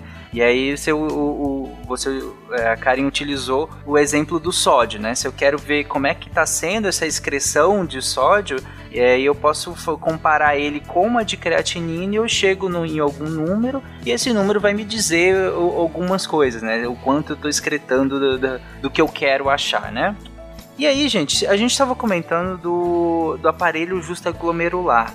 Gabriel falou que são células que ficam ali perto da arteríola, da arteríola aferente, que é aquela que chega, lembra que é aquela que vai chegar, né, e vai formar ali em, seguida o glomérulo, e elas estão ali, tão próximo da, das duas, tanto da que chega quanto da que sai também, que é a aferente e a eferente, e o Gabriel comentou que elas estão ali porque elas precisam estar tá muito perto do que está acontecendo, do que está entrando e do que está saindo. Porque qualquer mudança que aconteça lá na frente, já, já nos túbulos distais, que a gente ainda vai seguir, é, isso precisa ser comunicado muito rápido, né? E aí o Gabriel falou que essa comunicação se dá principalmente por conta da mácula densa, né? Que é essa comunicação ali entre o túbulo distal e o glomérulo renal. Inclusive aqui fica, é, eu não, para quem já viu a imagem de um néfron em alguns lugares talvez não especializados ou algumas imagens mais didáticas de ensino médio às vezes talvez é, tenha uma dificuldade de entender. Mas peraí, como assim? Vocês estão falando que, seguindo numa linha reta, vocês estão falando que está saindo do glomérulo, depois que sai do glomérulo, eu tenho um tubo, uh, o túbulo, né, com tecido proximal, porque ele é próximo do glomérulo,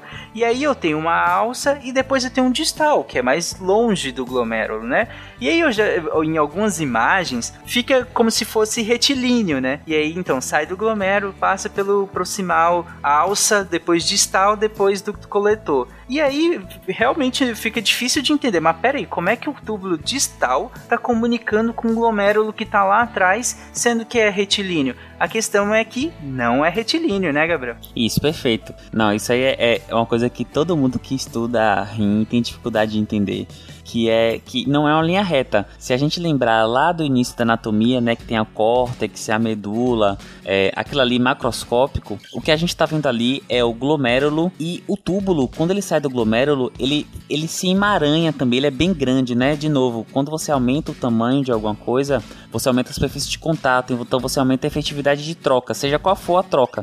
Pode ser troca de calor, pode ser troca de energia ou troca de soluto de água, como é o caso aqui.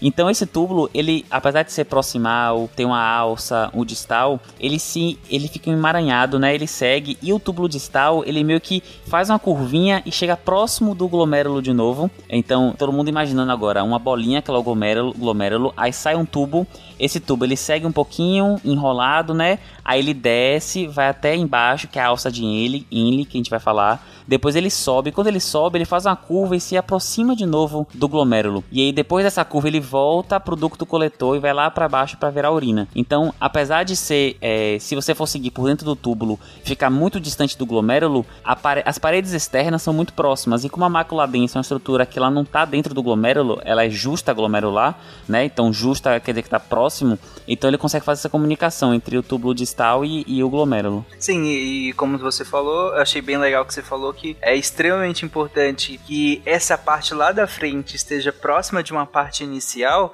para que justamente tenha essa comunicação do tipo, ei, tem alguma coisa errada aqui, tá muito concentrado, tá muito diluído, então corrige aí no início, né? Porque se a comunicação fosse talvez é, para uma outra parte do, de, desse túbulo, talvez demorasse um, pro, um pouco para fazer essa regulação, né? E essa regulação precisa ser feita lá na arteríola, né? Aliás, por que que essa regulação da quantidade, do volume precisa ser feita na arteríola? Como que se dá essa regulação, Gabriel? Então o que acontece é que como a filtração glomerular, né, essa parte de pular as janelinhas do capilar, ele é feito por um gradiente de pressão, então é a diferença entre a pressão entre dois pontos. Se você consegue ajustar ela na arteriola aferente, você consegue fazer a contração ou o relaxamento dessa arteriola, como a mangueira, né? Você colocar o dedo nela que aumenta a pressão ou não.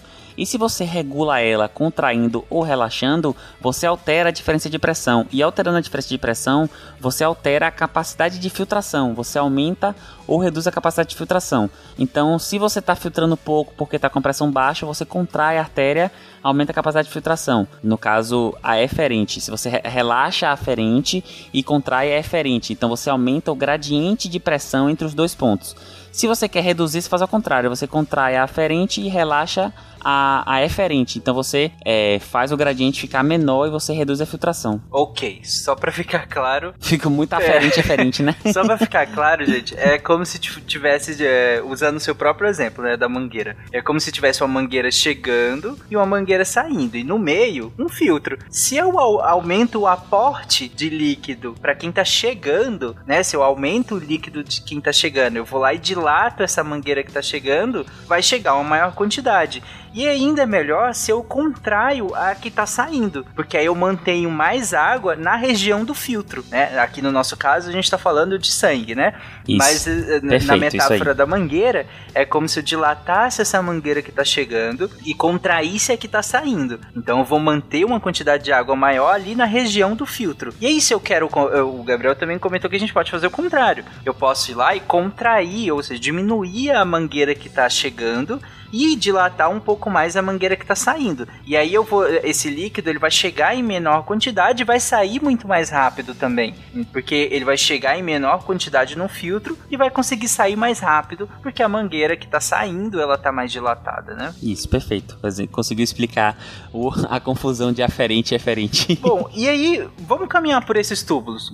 Vamos entender agora como é que eles, porque não é um túbulo simples, né? Não é simplesmente ah, só vai passar, porque se fosse só passar, não precisava desse tanto de volta e desse tanto de divisão, né? Isso. Aí só um, um só para citar que nesse túbulo proximal onde começa, ao redor dele tem as células que produzem a eritropoetina, que é aquela terceira função do rim que é o controle é, da anemia, né, de produção de medula óssea. Ele está lá e aí o sangue, assim, ele não, ele, ele é meio que funciona basicamente sempre, constante.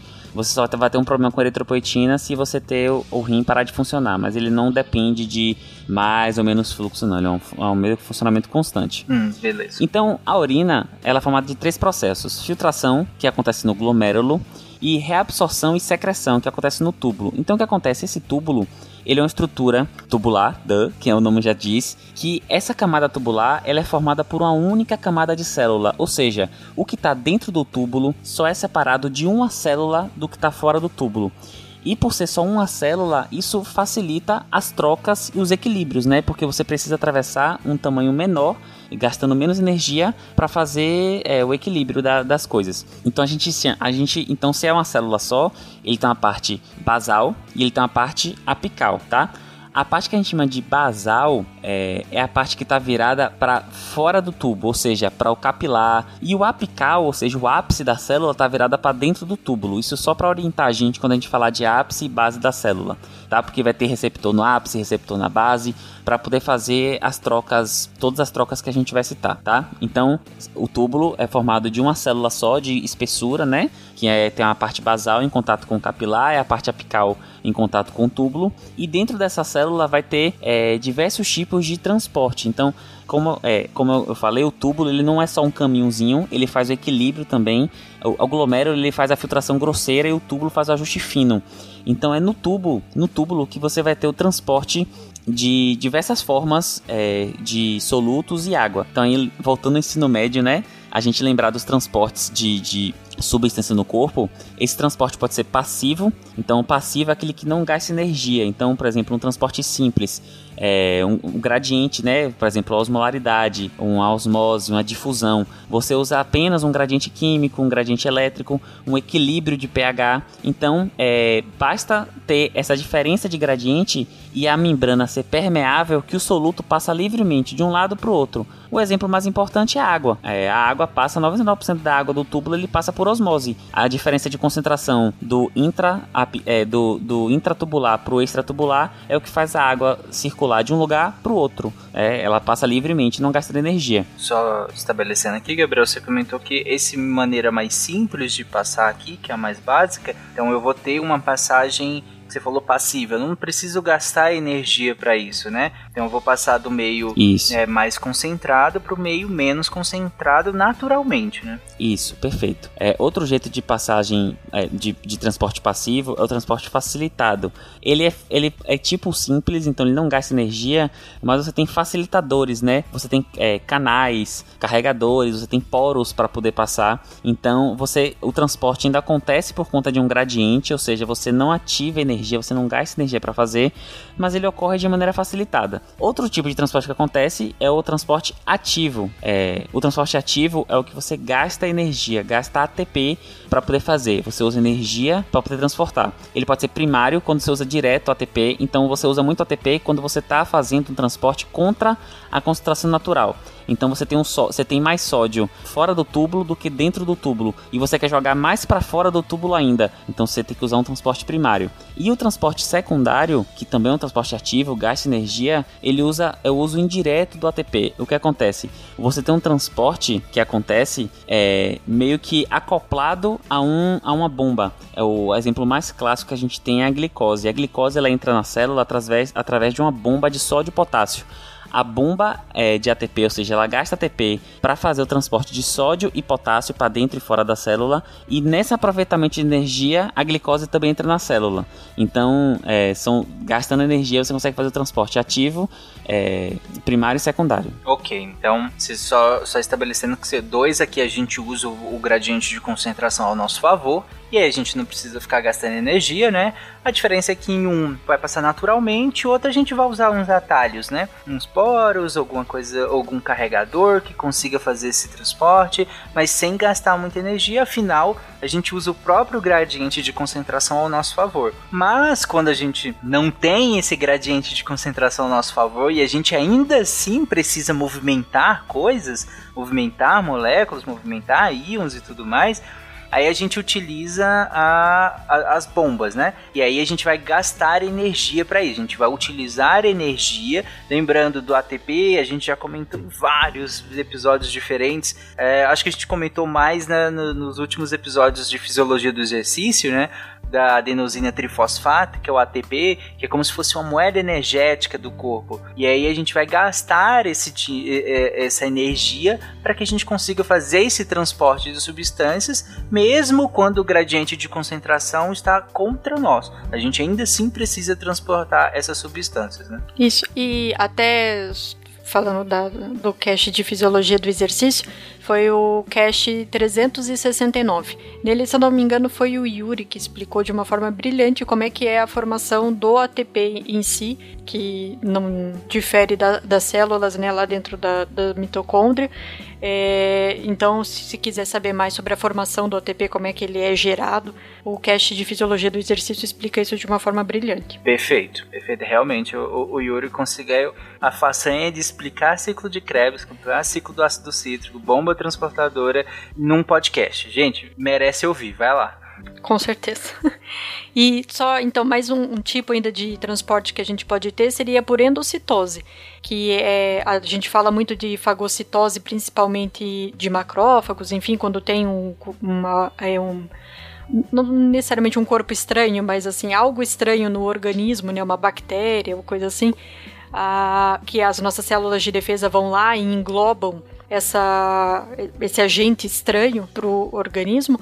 Então, mesmo no rim, a gente pode ter ainda esse tipo de, de transporte por endocitose, né? Que seria ou transporte de solutos de uma forma geral, dessa forma, ou até mesmo de água, que daí a gente teria da pinocitose, que é quando a célula ela forma, né? Um, uma bolsinha ah, que engloba né, o, o, objeto de desejo dela para que aquilo entre e seja processado internamente daí dentro da célula. Beleza, aí é só mais um jeito da gente conseguir é, colocar coisas que sejam para dentro da célula, por exemplo, né? Mais uma maneira que a gente tem para poder fazer esse transporte de coisas que estão fora para coisas que estão dentro ou vice-versa, né, no caso. Isso.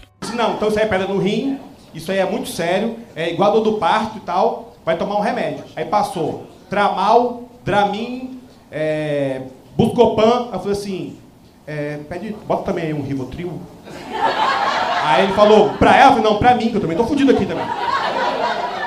Bom, então beleza. A, acho que a gente conseguiu estabelecer que nesse, nesse túbulo, como o Gabriel comentou, não, não vai ser só transporte. Vai ter vários uh, momentos que a gente vai ter trocas, é, que a gente vai ter, é, como ele comentou, é, todo esse processo de formação vai depender da filtração do glomérulo da, e da reabsorção e da secreção do túbulo. Então, inclusive, dá para a gente estabelecer que quando a gente estiver falando em, filtrar, a infiltração ali, então quer dizer que são coisas que vão sair do, do, do dos vasos e vai entrar na, no, nos túbulos, que a gente comentou ali na, na, na, questão da filtração. Quando a gente fala em reabsorção, quer dizer para o nosso corpo. Então, coisas que estão dentro desse túbulo que vão passar para, vão sair do túbulo e vão digamos que, entre aspas, vão vir para o nosso corpo. Porque, lembrando, desse túbulo vai para fora. Desse túbulo vai, vai cair no ureté, vai cair na bexiga e depois no, na uretra e vai sair. Agora, se a gente não quer que saia, nós vamos reabsorver isso. É só para ficar bem, bem clara a nomenclatura.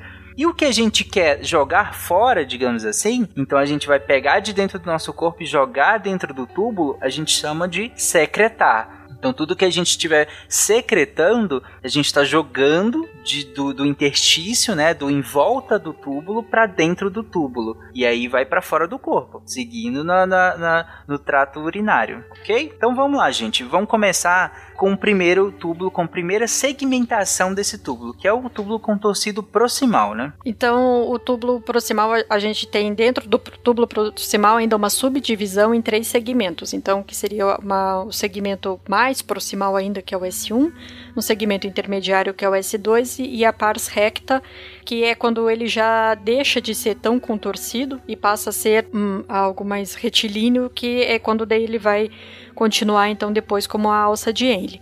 E essa porção do túbulo, ela é a principal responsável pela reabsorção de água, sódio e cloro é, do néfron como um todo. E nessa, nesse momento em que a gente está reabsorvendo o sódio por a gente tem diversos mecanismos ao longo do néfron, é, que a gente comentou né, em relação aos tipos de transporte. Então, a gente tem bombas, que daí gastam energia, a gente tem canais, a gente tem transportadores é, para fazer esse transporte né, intra e extracelular indo para intratubular. Então, é, nessa em que a gente tem o transporte do sódio, ele vai levar junto, então, o que tiver de glicose, de fosfatos que eventualmente estejam por ali, é, aminoácidos que passaram, a outros ácidos orgânicos, e nessa porção a gente vai ter a reabsorção das proteínas, então, por aquele mecanismo da endocitose, que é como se fosse a fagocitose de agentes estranhos que a gente tem no organismo. E a gente vai ter também a reabsorção passiva, então, é, de sódio através de um trocador com, com o hidrogênio mas a gente tem ela também de forma passiva, junto com o cálcio e o potássio, e tudo isso, na verdade, regulado daí pelo gradiente elétrico do cloro. Então a gente tem vários tipos de mecanismos é, de reabsorção num segmento relativamente curto, ah, em que ah, um mesmo íon, na verdade, ele pode ir tanto via um transportador específico, como ele pode ir pelo gradiente de alguma outra coisa que também está sendo transportado naquele mesmo segmento. E aqui a gente vai ter a ação, por exemplo, de é, medicamentos, até é, a secreção, na verdade, de medicamentos a, eventualmente até de potássio, de ureia, que isso tudo vai participar do mecanismo da concentração urinária, que foi aquilo até que o Gabriel também já comentou lá no início. Então a gente tem toda a questão da regulação, né, do fluxo, do sistema renina-angiotensina-aldosterona, mas a questão da, da concentração também começa já nessa porção proximal, não é só lá no final do néfron que a gente vai ter lá a gente vai ter só esse ajuste fino. Uma coisa interessante do, do proximal é que é, aqui é reabsorvido boa parte da glicose que acaba sendo filtrada e tem um valor assim que é bem bem aproximado que a gente tem noção que é quando a glicose chega de 200 miligramas por decilitro no sangue é quando chega quando tá chegando no limite da capacidade renal de filtra, de reabsorção dessa glicose. Então a partir desse valor de 200 por mais que é, filtre pouco e seja reabsorvido no proximal, você começa a ter glicosúria, ou seja, você começa a ter açúcar na urina porque você extravasa e não consegue reabsorver é, na, na, no túbulo proximal, que é a parte mais importante. Tem inclusive uma doença que a pessoa tem deficiência da parte 2 é, do, do túbulo proximal e ele tem glicosúria benigna, então ele só perde açúcar pela, pela, pela urina, mas ele não tem diabetes nem nada, ele só não tem essa capacidade de reabsorver do, do túbulo proximal. Bom, então você está dizendo que a gente tem uma quantidade de glicose basal normal que a gente tem circulante, né? A partir do momento que a gente eleva essa quantidade de glicose num nível muito mais alto do que a gente, do que o nosso rim consegue é, reabsorver, aí a gente vai acabar eliminando essa glicose na urina. E ao eliminar essa glicose na urina, isso se torna um indicador de que ela está alta no sangue, né? Isso, exato, porque é, o rim tem um limite, entendeu? De reabsorção da glicose. Se tá começando a aparecer na urina, ou você tem uma lesão no rim, ou você tem muito açúcar no sangue, que tá ultrapassando a capacidade renal. Beleza. Bom, e aí a gente, é, essa primeira parte, como a Karen falou, que é o túbulo contorcido proximal. Então essa é parte mais próxima ali do glomérulo, como ela disse, aqui é que a gente vai ter a grande parte da reabsorção de água, a gente tem vários íons aqui sendo reabsorvidos e com eles a gente vai levando a glicose e várias outras é, su su substâncias que a gente precisa reabsorver que passaram pelo glomérulo, mas agora a gente precisa que seja reabsorvida porque a gente não quer ficar jogando tanta coisa importante assim para fora, como a própria glicose, que é extremamente importante, né? Energia na natureza, pelo, pelo, em via de regra, né? A gente foi constituído assim enquanto animais, energia é uma coisa muito cara a se conseguir. Então a gente não fica desperdiçando jogando fora assim, né? Afinal, quando a gente se constituiu enquanto animais, não existia é, Burger King com 3 mil quilocalorias num lanche só, né? Então não é uma coisa que a gente podia ficar jogando fora. Hoje tá até tranquilo, mas enfim ainda não pode em termos fisiológicos, digamos assim. E aí, gente, qual que é a próxima porção? Seguindo do túbulo proximal, a gente entra na, numa, faz uma alça. E é a alça realmente porque ela, a, o túbulo, se você pensar de novo no rim do córtex medula, ela mergulha na medula e depois volta que é a alça de Henle, alça de Henle né? É, que a gente divide na porção descendente, né? A ascendente delgada e ascendente espessa. Então, essa, essa, nessa, de, essa alça de Henle é onde a gente tem é, uma grande parte da concentração é, urinária. É, inclusive, por exemplo, é na alça de Henle que haja furosemida, que é um dos diuréticos, é o diurético mais potente que a gente tem, né? Diurético de alça. Porque o que acontece na alça de Henle é um mecanismo bastante interessante. Aquela arteríola eferente que a gente virou glomérulo, virou arteríola, ela segue pelo rim. Então, como eu falei, o que não é filtrado, ele ainda vai servir para o rim de alguma forma. E a arteríola eferente, ela tá seguindo aqui junto com o túbulo. E na alça de Henle acontece um mecanismo interessante que é um mecanismo de contracorrente.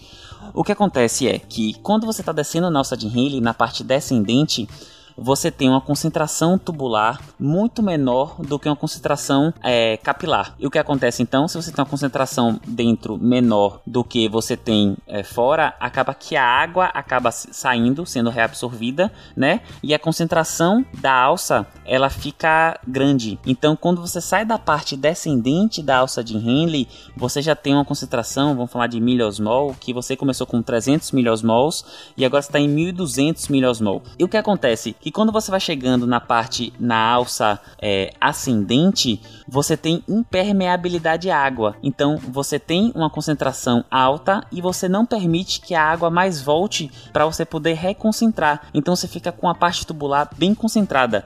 E essa concentração tubular acaba correndo uma difusão e os solutos, não mais a água, passam para dentro do vaso. Então, ó, é meio confuso, ó o vaso está mais concentrado do que o túbulo descendente. Deixa o túbulo concentrado.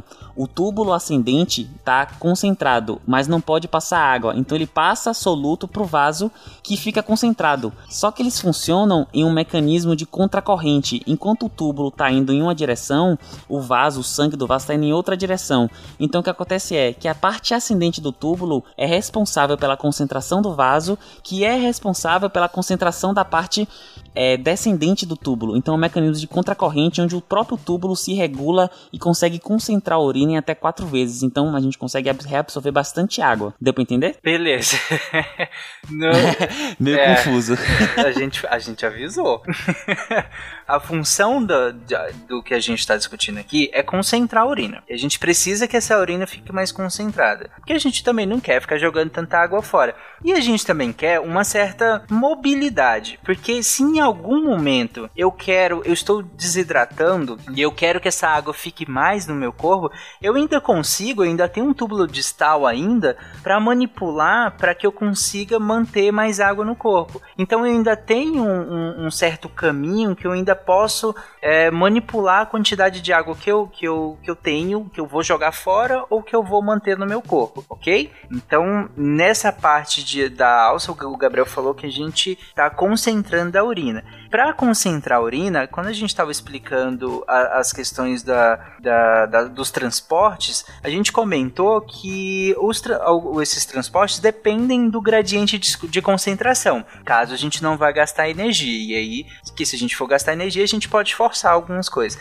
Mas se a gente não for gastar, vai depender do gradiente de concentração. Então vai passar do, do, do caso a água, vai passar do mais concentrado, no caso, para o menos concentrado nesse sentido, né?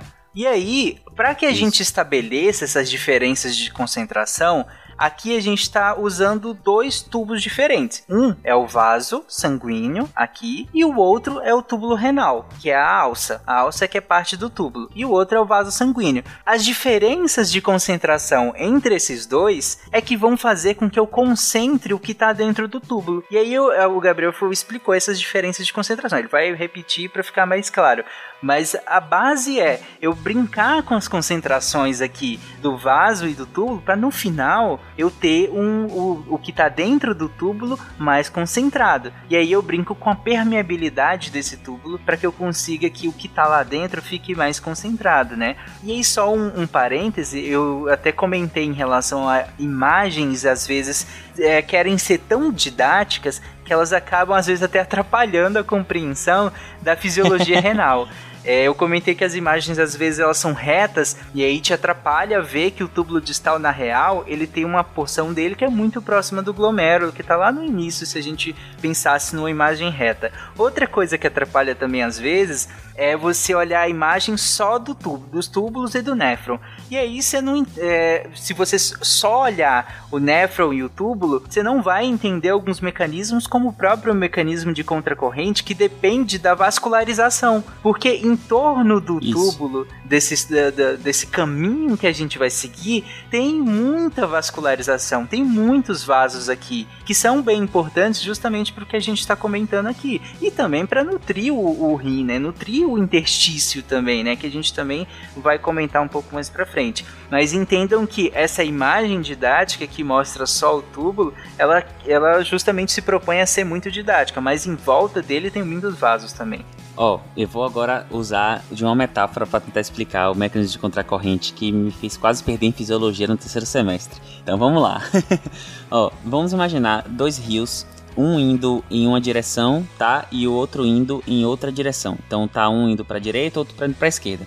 E eles eles estão lá juntinhos se comunicando. Um desses rios é o tubo, é o túbulo renal, tá indo em direção à direita. Vamos arbitrariamente colocar a direita para facilitar a identificação. E o outro que está vindo para a esquerda é o vaso sanguíneo, então ele está vindo na corrente oposta. No início do túbulo renal, ela tem é um rio que está com muita água e pouco barco. O barco aqui seria o soluto. Enquanto que no vaso, no, no, no, no vaso, né, que é o rio que está indo para a esquerda, você tem muito barco e pouca água. Então, para ter um equilíbrio, acaba que o túbulo cede água para o outro rio. Então, ele vai secando, secando. Então, ele vai ficando com mais barco para menos água e vai dando essa água é, pro, pro, pro outro rio, né? Pro rio que tá indo pra esquerda. Então, quando chega na metade do, do, do rio, do túbulo que tá indo pra direita, ele tá com. Ele já cedeu muita água e ele ficou concentrado, que é o nosso, os nossos barcos. Tem muito barco para pouca água. E aí, como é, é o mecanismo é uma curva, então você imagina um C dentro do outro. Então, o que se comunicou no início vai ser o final do outro. Você espera que no, no- na frente, o rio que agora, que é o sangue, que tá indo pra esquerda, que tá com é, muita água, e devolva essa água pro rio que, devo- que E deu a água, né? Que é o túbulo né? que tá indo pra direita. E volte. Mas o que acontece é que chega lá na frente e tem uma barreira que impede que essa água passe. Então você entrega a água pro rio, que tá indo num mecanismo oposto, e você não consegue passar de volta porque existe uma barreira, ela é impermeável à água. Então você fica com aquela quantidade de soluto única que acaba, acaba você acaba regulando de outras formas, mas você consegue concentrar muito o que tá dentro do túbulo sem puxar muita água associada a ele, entendeu? Perfeito. Eu, eu, eu acho que ficou claro que a intenção aqui é, no início dessa alça, eu ter uma quantidade ali com- diluída e no final dessa alça eu quero que ela esteja concentrada. Eu quero que a quantidade de água que saiu não volte para ela. Então por isso que, que eu tenho que impedir que essa água volte, né? Afinal, o vaso que eu tô comunicando com esse túbulo agora cederia água para ele, né? Se, se fosse possível, se ele não fosse impermeável nesse sentido. Acho que ficou claro. E daí nessa parte, assim, que en- enquanto você daí não pode ter a comunicação de água porque existe essa barreira, por um lado eu entendo que daí você tem essa troca de barcos até, né? Que então você vai tirando um pouco dos barcos que agora estão na indo em direção à direita, é, para devolver para aquele rio da esquerda para você de volta atingir um, um equilíbrio entre eles. Não seria isso? É, sim, nesse sentido, eu- é, essa na alça ascendente, em que o, o que a gente ilustrou aqui, né, como esse rio é, que da direita, né?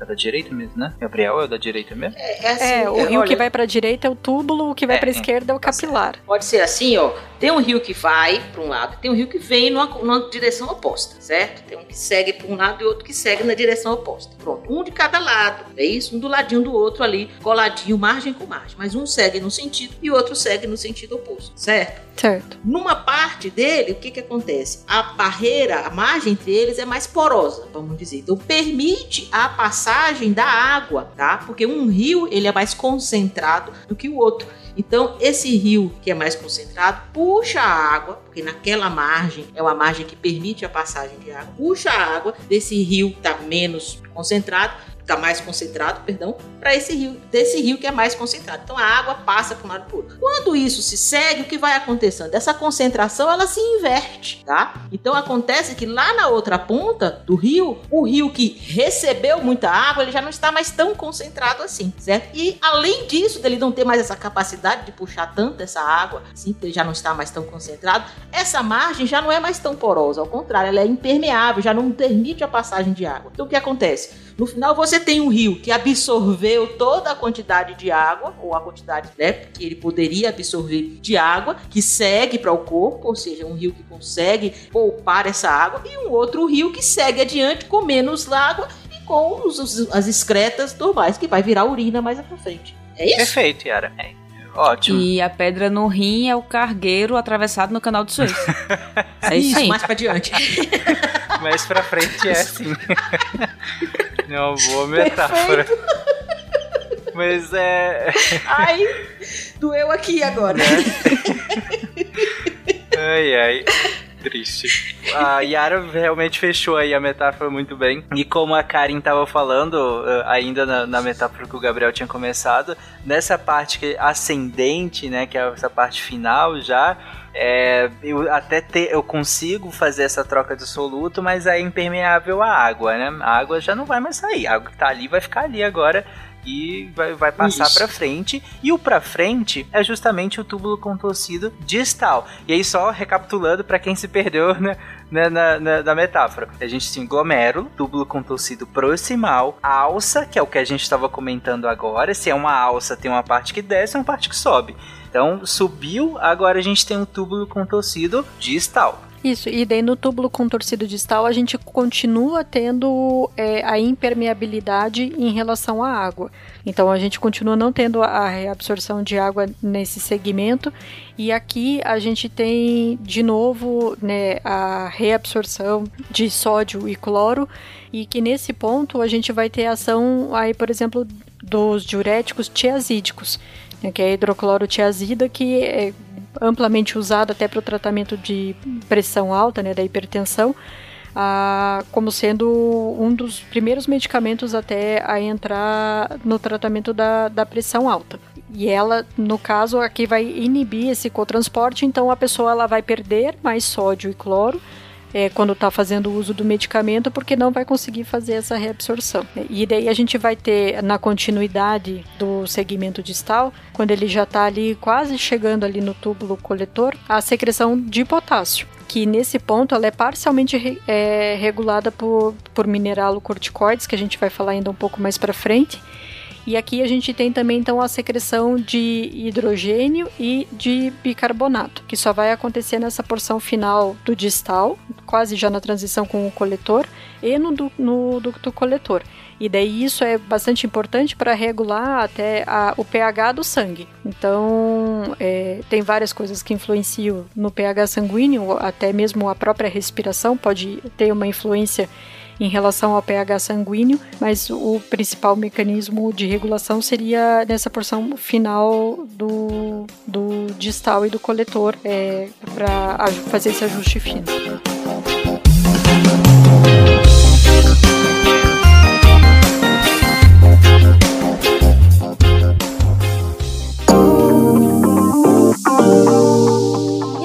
Cheguei para mais um momento Cambly. Olha só, estou invadindo esse espaço do SciCast.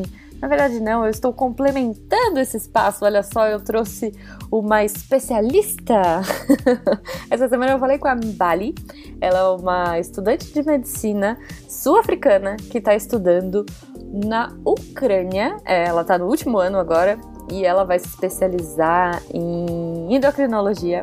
Então ela tinha várias coisas legais para falar de rins é, várias coisas bem interessantes, mas uma que eu achei muito bacana e que eu queria trazer para vocês e compartilhar aqui é, foi uma curiosidade de uma, da turma dela do segundo ano que quando eles estavam lá no começo da faculdade, mas rolou um boato lá é, que se você pegasse um rim e colocasse num pote e fosse para um lugar escuro, esse rim brilhava. E aí os alunos ficaram muito curiosos, os professores descobriram esses rumores e essas, essa lenda urbana aí e falaram, viu, não façam isso, alunos, não peguem rins, a gente sabe onde estão todos os rins, a gente sabe quantos rins tem aqui na turma, na sala de estudos e tudo mais, não façam isso. Então ela disse que, infelizmente, ela não pôde checar se era verdade ou não. É, eu pesquisei um pouquinho, a única referência que eu achei na internet foi de Grey's Anatomy, é, então tire suas conclusões. Mas Enfim, vamos ouvir o áudio da Ambali e a gente já volta. To tell, to tell you the truth, in my second year of anatomy, we heard a rumor that if you take a kidney and put it in a glass jar, and switch off all the lights, it would glow in the dark. So we wanted to kidnap a kidney. Ok. But then the professor was like, We've heard this rumor. We will be checking everybody for kidneys Ok. at the end of each lesson. So we never Oh. got to see it. Yeah. Então é isso, gente. Olha aí, muito bom esse papo, né? Eu falei um pouquinho de. Eu falei, eu, eu acho o máximo conversar em inglês com outras pessoas. Eu, eu não sou super expert, eu patino bastante. Quanto mais eu converso com o pessoal no Cambly, mais eu aprendo, né? Mas eu acho fantástico a gente conseguir usar uma língua diferente para aprender coisas. Então, na minha área, né, na psicologia, que é o que eu tô estudando agora, tem muito texto, tem muita coisa em inglês. Eu falei um pouquinho de Grey's Anatomy, que é uma série farofa de medicina aí. Enfim, tem muita gente que gosta, tem muita gente que não gosta. Não é para isso que estamos aqui. Mas é uma série em inglês, mas, né, e, e consumir séries, livros, filmes, músicas em inglês é, eu acho que é bem legal a gente saber o que a galera tá falando. E se você, ouvinte, quer, olha só, olha o meu gancho. se você quer, poxa, entender as suas séries médicas bregas preferidas, ou é, saber o que aquela sua música romântica ou não está dizendo, ou quem sabe melhorar a sua carreira, é, ler mais papers, poxa, fazer um- uma pós-graduação, enfim, eu, eu acho que o inglês hoje ele é fundamental para todo mundo. Então, essa semana, olha só, o Cambly está dando um curso super completo para os nossos ouvintes de inglês para negócios. Yay! E o mais legal de tudo é que é na faixa, é totalmente grátis. Olha só. Então, é, nesse curso que eles vão dar para vocês, você vai saber como se preparar para entrevista, fazer seu currículo em inglês, se preparar para reunião. Cara, é muito legal, né? Então é isso, olha só. Esse episódio tá saindo no dia 20. Se você tá ouvindo isso no prazo, você vai aproveitar isso, gente. Você se cadastra, usa o nosso código WorkSciCast. O link vai estar aí no post também. E você vai, além de ganhar uma aula, né? Uma aula teste para falar com um dos tutores nativos, que eu sugiro que seja a Bali, porque ela é um amor. Você também vai ganhar esse curso aí, olha só, totalmente grátis de inglês para negócios. Então eu espero que o Cambly e que a gente aqui do SciCast te ajude com essa super dica e que vocês usem o link WorkSciCast, que vocês entrem lá no site cambly.com, C-A-M-B-L-Y.com e aproveitem, porque é por tempo limitado, hein? Talvez, ó, aproveita, corre lá agora. Não, não sei, não sei, hein? então acho que é isso. É, um beijo pra vocês, uma ótima semana e a gente se vê.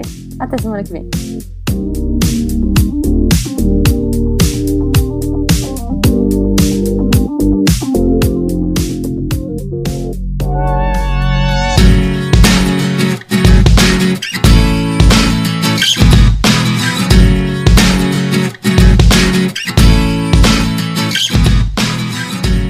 É legal aqui, gente, se vocês quiserem explicar, eu acho bem interessante para que eh, as pessoas entendam por que, que é importante essa secreção de íons H+, aqui, por exemplo, e a secreção de bicarbonato. Eu acho que se vocês quiserem explicar a questão de como é que o nosso sangue ele fica ácido ou fica básico demais, porque a gente tem uma faixa muito estreita ali de pH que a gente não pode ficar ah, ultrapassando essa faixa. Se a gente ultrapassa tanto para cima quanto para baixo, nosso corpo vai correr atrás para tentar ajustar isso. E tem, a gente tem jeitos diferentes de ultrapassar essas faixas, tanto para cima quanto para baixo. Se vocês quiserem explicar rapidinho, só é, esse, esse, esses mecanismos que fazem que o nosso sangue aumente ou diminua a acidez a níveis não, não, não fisiológicos, por assim dizer, né? É, o nosso sistema de controle de, de- de pH sanguíneo, como você falou, ele é tem uma faixa muito estreita, né? O pH fica em torno de 7,35 a 7,45. que é o pH normal. E existem os sistemas tampão, que são os sistemas de controle. Basicamente, o sistema eles é, respiratório, que é um sistema mais de controle, né?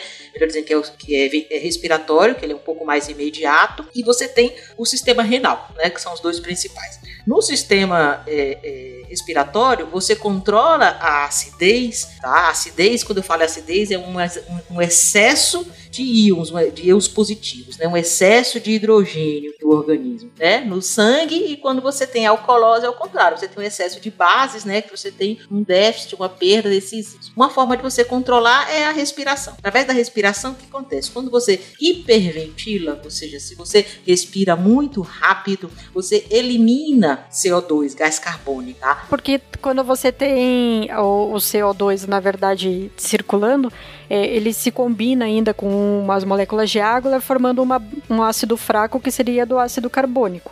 Perdão, então, exato, perfeito, exato. Se você tem muito CO2 circulando, exatamente, ele acaba combinando com o bicarbonato e vai liberar um íon de hidrogênio. Exato, libera água e um íon de hidrogênio, acidificando Isso. o sangue. Então, o excesso de CO2, você acidifica o sangue.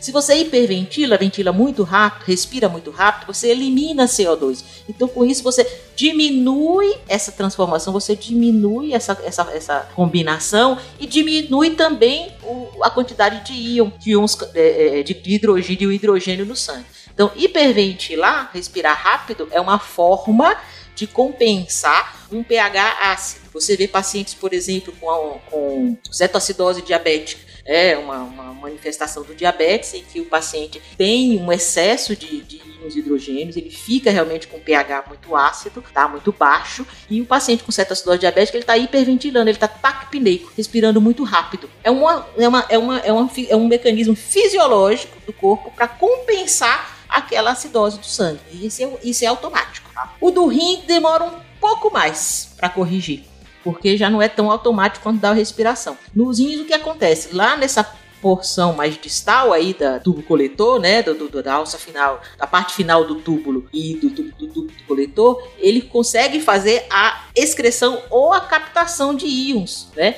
É, desses íons de hidrogênio e até de bicarbonato também. O cloro também entra muito nisso daí também, viu, gente? E aí, só que isso não é tão automático, mas isso é uma regulação que é feita, tá? Já não é tão rápido quanto da respiração, mas que também faz parte desse sistema tampão.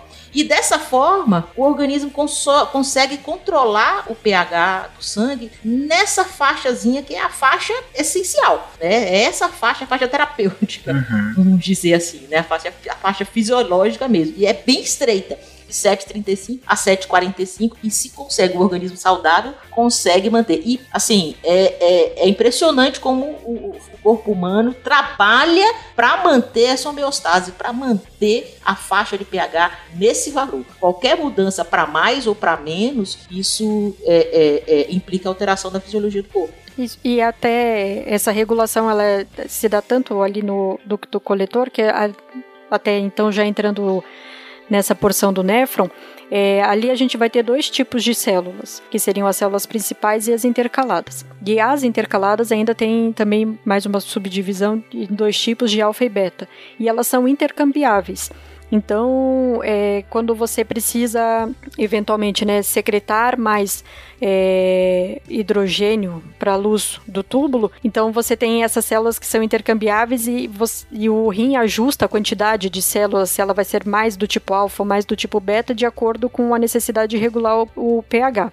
Então você tem uma bomba nessa porção do, do néfron, que é uma bomba de hidrogênio propriamente, é, e ele regula de forma que, ora, essa bomba ela está direcionada para o túbulo, então secretando hidrogênio, ora ela está direcionada lá para a membrana basal, lá para a base da célula que o Gabriel tinha comentado lá mais para o início, então é, jogando esse hidrogênio, na verdade, de volta para o sangue.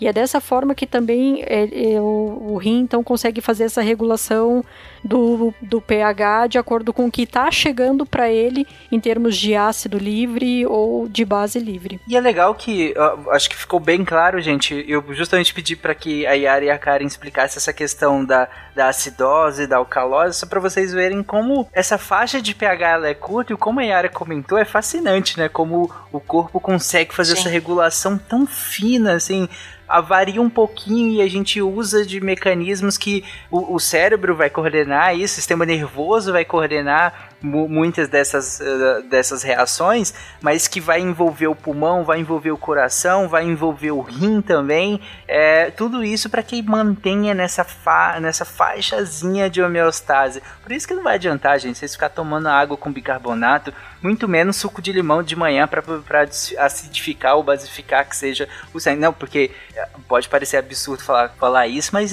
na internet circula receita de tudo, né? De, de limão básico, de água com bicarbonato para basificar o sangue, porque a acidez causaria um monte de doença.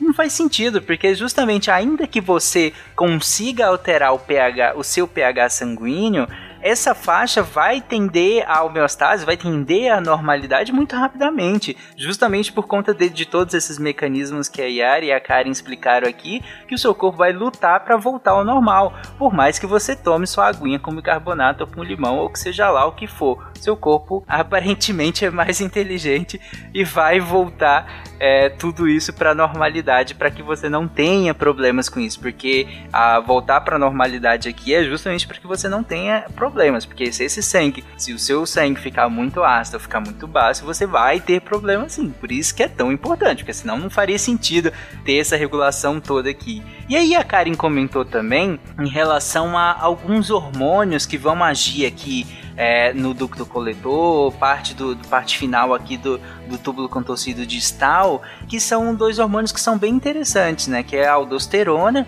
ele é o mineralocorticoide, ele é produzido na suprarrenal, inclusive a gente nem comentou da suprarrenal. Vocês querem comentar disso? Não, eu não faço questão. Nem eu. Tadinha da suprarrenal, gente. que isso, que maldade. Tá bom. É... então você tem a aldosterona. A suprarrenal está em cima do rim. em cima do rim. É o máximo de informação, tadinha. É... Então a aldosterona ela é um mineralocorticoide, ela é produzida pela suprarrenal que está acima do rim, sim. Ela é uma glândula que está ali, é, literalmente faz tipo um chapéuzinho ali em cima do rim, pelo menos nos seres humanos a gente pode falar que é acima do rim. Né? Nos animais a gente usa outra nomenclatura por conta da, da posição anatômica mesmo. E, e aí, nessa glândula, ela vai também vai ser dividida em córtex, em medula também, assim como a gente fez essa divisão do rim. E aí, no córtex dela, a gente vai ter a produção da aldosterona. É, essa aldosterona que vai ser produzida mediante liberação de outros hormônios, que aí fica para outro episódio quando a gente estiver discutindo é, essas questões hormonais. E a, o ADH, ele vai, que é o nome é hormônio antidiurético, né? E ele vai ser produzido onde, gente? Vocês também vão relegar o hipotálamo? Não, eu achei que a Yara ia ficar super empolgada em falar. Ah, tá. Eu falo. Tava esperando aqui. O ADH, ele é produzido né, no, no hipotálamo, né? Como o Tarek falou. E é um, um, um, um hormônio que ele age nessa região, né, do ducto coletor, e que ele, como o nome fala, é um hormônio antidiurético, né? Ele vai concentrar ainda mais a urina, né? Ele evita, né? Ele diminui a quantidade de diurético, diminui a produção de urina. Então é um, é um, é um hormônio que ele é produzido no encéfalo, é produzido no hipotálamo, tá? E ele vai até o rim e age no rim, como o nome está dizendo, é um hormônio antidiurético, diminuindo a produção de urina. Uhum. Ele vai modular a ação das aquaporinas daí no, na, lá no rim, né? Então, é, tornando elas mais ou menos permeáveis à água e daí concentrando mais ou menos a urina na medida que reabsorve mais ou menos a água lá no, no ducto coletor. Uhum. Inclusive, o Gabriel tinha comentado, Karen também comentou, a gente falou em relação ao sistema renina, angiotensina, aldosterona, né? E aí a gente comentou bem rapidamente ali é, que a renina ela vai ser produzida lá naquelas células justaglomerulares, né, na, ali na, na no, no, endotélio da, daquela arteríola aferente, né, que está chegando ali no glomérulo, e ela vai fazer essa conversão de uma outra molécula que a gente chama de angiotensinogênio. Esse angiotensinogênio, ele vai virar angiotensina 1, faz parte do nomezinho lá, sistema renina-angiotensina. Esse, essa angiotensina 1, ela vai ser convertida em angiotensina 2 por um uma enzima que está muito conhecida por conta né, da, de toda a problemática aí da, da Covid-19, que é a ECA, a enzima conversora de angiotensina. Ela vai converter essa angiotensina 1 em 2. Mas por que, que eu tô falando disso tudo? Porque a 2, essa angiotensina 2, ela é, digamos que é a estrela da, desse mecanismo. Porque ela tem um efeito vasoconstritor, ou seja, de diminuir esses vasos para aumentar a pressão, muito importante. Por que aumentar a pressão? Porque a gente comentou lá no início que o rim, ele recebe o suprimento muito grande de sangue. Ele precisa de muito sangue. Qualquer coisa que faça o suprimento sanguíneo para o rim diminuir, ele vai responder tentando aumentar esse suprimento sanguíneo, né? Então ele não pode deixar que o suprimento para ele seja cortado. Porque se esse suprimento para ele for cortado, ele sofre, vai morrer. Os néfrons, por exemplo, vão ser mortos. E aí a gente vai comentar daqui a pouco em relação a isso essa questão de morte, mas voltando para angiotensina 2, ela que vai fazer essa mediação. Então ela vai influenciar, por exemplo, esse hormônio que a gente acabou de comentar, esses dois hormônios, o ADH. Então ela vai estimular uma produção de ADH, por exemplo, e aí você tem reabsorção de água nesses ductos coletores. Ela também vai fazer uma estimulação da aldosterona, que é esse outro hormônio que a gente comentou que é produzido pela glândula que foi relegada aqui pela, pela gente, que é tá ali em cima do rim. É, esse hormônio vai também fazer com que seja reabsorvida é, essa água. Então, e tudo isso mediado pela ação da angiotensina. Então, você vai aumentar a retenção de água e de sódio, né? Sempre que a gente falar que o sódio está indo para um lugar ou está indo para o outro, sempre lembrem que a água está indo junto. Então, a gente vai aumentar a retenção de sódio, vai aumentar a retenção de água também. E, e nisso, como consequência, a gente tem o aumento do volume intravascular, né? E aumentando esse esse volume intravascular, a gente vai aumentar a pressão sanguínea. E aí, aumentando essa pressão, a gente aumenta a perfusão do rim, que é o que, o que ele quer, afinal, né? Aumentar o suprimento para ele. É, e só um detalhe, tá? Que esse sistema realmente não somente a perfusão renal. O sistema renina-angiotensina-aldosterona é um sistema que ele, ele, ele, ele tem por lógica né, fundamental, por básico dele, assim, que é, é regular né, ou melhor dizendo, responder né, a qualquer tipo de instabilidade hemodinâmica, né, tá certo? E com isso reduz a perfusão tecidual, né, evitar, melhor dizendo, a redução dos, de, de perfusão dos sistemas, né, do, do, dos tecidos em geral. Então, como você mesmo já explicou, como é que ele faz isso, tá? Quando você faz a liberação da angiotensina, o que que acontece? Você aumenta a volemia, a volemia é a quantidade de sangue de, presente no, nossos, no nosso corpo, né, nos nossos vasos, né? Você aumenta a volemia, a quantidade sangue, fazendo como? Aumentando a retenção de sódio, então ele vai através, vai agir lá no rim, fazendo com que a aldosterona e tal aumente a captação de sódio, mais sódio no sangue significa significa o que? Um sangue mais concentrado com isso, ele traz mais água e também fazendo a liberação do ADH, né? Ou seja, evitando a perda de água, né? Diminuindo mais a excreção de água, né? E com isso você aumenta o volume intravascular, como você falou, melhorando a perfusão renal, mas do organismo como um todo. É um sistema que fica muito ativado a qualquer sinal de, de, de, de, de perda hemodinâmica. É muito comum você ver o paciente, antes de, do, do paciente, o paciente, por exemplo, teve uma hemorragia. Antes do paciente chocar, ou seja, da pressão cair, às vezes o paciente fica taquicárdico, você tem uma resposta cardíaca, aumenta a frequência cardíaca por você aumentar o volume, né, a fração de ejeção, aumentar o débito cardíaco, e você vê o paciente, às vezes, liberamente hipertenso, né? Antes dele começar, quando ele começa a chocar, quando a pressão cai, é porque essa regulação do sistema renina-angiotensina-aldosterona já falhou. E a, a gente daí no ducto coletor também comentou né, das células intercaladas para fazer a regulação de hidrogênio e bicarbonato para regulação do pH. E nas células principais é justamente o alvo então da aldosterona, é onde a aldosterona age, que vai realmente fazer essa reabsorção de sódio, mas ela também faz uma secreção de potássio, promove né, a secreção de potássio nessas células. E daí, da mesma forma como até o Gabriel tinha comentado, da furosemida, né, que age lá na alça, a, que é um potente é, diurético, é, ela age numa, num transportador que é de sódio e potássio e dois cloros. Ah, então, o transporte né, acontece de um sódio, um potássio dois cloros, e daí, como ela inibe essa, esse transporte, então a gente perde urina, é, potássio pela urina quando a gente usa a furosemida. E daí, no caso aqui, a gente também vai ter um diurético que age nessa porção, que é a espironolactona, que a gente até comumente fala que é um diurético poupador de potássio, porque daí a gente vai impedir então essa secreção de potássio que a gente teria pelas células principais nessa porção do segmento do nessa porção do néfron. Perfeito. Aí o médico falou, não, vamos fazer, vamos, vamos pinçar, vamos pegar a pedrinha que tá ali, vamos tirar e tal. E nesse momento ela vai tomando água. Pode ser que a pedra caia. Aí eu olhei para Deus e falei, gravidade é nós. É a hora de cair essa porra. Ela ia no banheiro, eu ia junto. Bom, dando continuidade aqui no caminho, agora a gente chega na pior parte. Agora a gente chega na pior parte que eu digo porque. Ai, gente, dói. E a gente vai chegar na pelve renal, gente. Ah, o Gabriel comentou lá naquela parte de anatomia em relação à pelve renal. Mas vamos lá, e aí, gente? O que, que é essa pelve renal? Por que, que ela dói?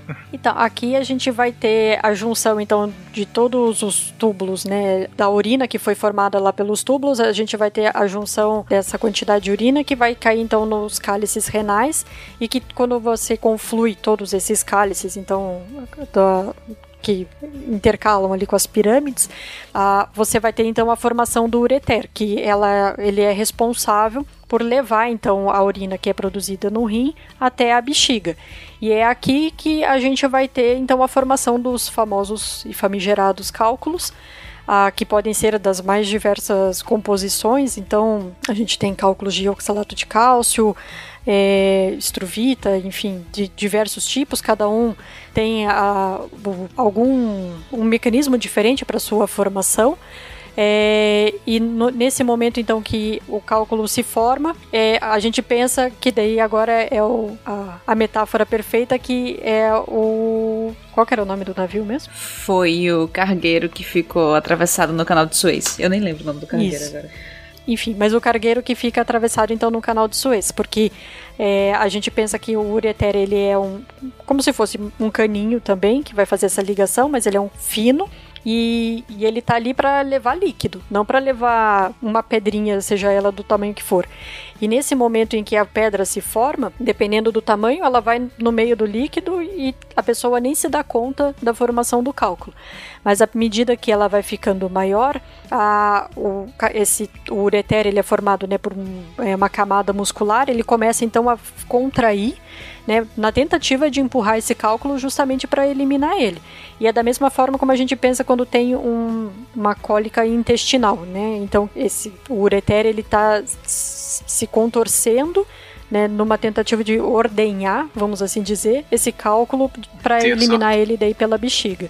E é nessa Nossa, hora ordenhar. que daí ele eventualmente impacta ali e dói muito. Tu falou ordenhar, me até me torci aqui. É triste. Jesus. Mas sim, só, só pra formar a imagem, gente, na, na nossa cabeça aqui, tudo que a gente descreveu tá acontecendo nessa parte de filtração, tá acontecendo em parte do córtex, né, do rim, dessa parte mais externa, nessa parte mais de fora, e também em parte da medula. E aí, o, o- o- essa urina que tá sendo formada a- nessa parte mais do córtex, nessa parte da medula também, ela vai sendo formada e vai cair na estrutura que a gente chamou de pirâmide renal. Lembra que era um triângulo que estava lá. Esse, essa basezinha, é, esse ápice, desculpa, do triângulo que está voltado para baixo, né? A base está voltada como se fosse para a parte mais externa do rim e a pontinha do triângulo, ou a pontinha da pirâmide, está voltada mais internamente. Essa pontinha vai desembocar no cálice e justamente pensa num cálice mesmo, assim, sabe? Uma parte mais dilatada que vai afunilando. Então você tem um cálice, essa urina vai cair no cálice, olha que chique. Essa urina vai cair no, nesse cálice. Desse cálice, ele, ela vai escorrer, por assim dizer, até a pelve renal, que é a união desses cálices, né? A união desses tubos. E aí, por fim, como a Karen falou, vai desembocar, ou vai conduzir, na verdade, para o ureter. Esse ureter, a Karen até comentou, podia até ser maior, né? É muito pequenininho. e ele conecta o rim à vesícula urinária, ou à bexiga. Ele vai fazer essa conexão. Só que esse ureter, ele é pequeno. E aí tu forma uma pedra no rim e essa pedra para lá. E aí dá um problemão. Ou então, às vezes, na, na própria movimentação dessa pedra ali na pelve renal ainda, é, e, e, e, ao longo, às vezes, do ureter, às vezes ao longo também da uretra, vai causar muita dor. Por isso que dói tanto, desde a cólica até a dor em trato urinário inferior. E aí é um, modifica um pouco o padrão de dor, né? Aquela dor mais de queimação, uma dor mais aguda. É, enfim, e aí, justamente por conta dessa movimentação desses cálculos ao longo desse sistema urinário. Então, você tem o rim saindo ureter do rim, é, desembocando ali na vesícula urinária, na bexiga. Depois, você tem a uretra, que é o que vai conduzir né, para fora do corpo, né?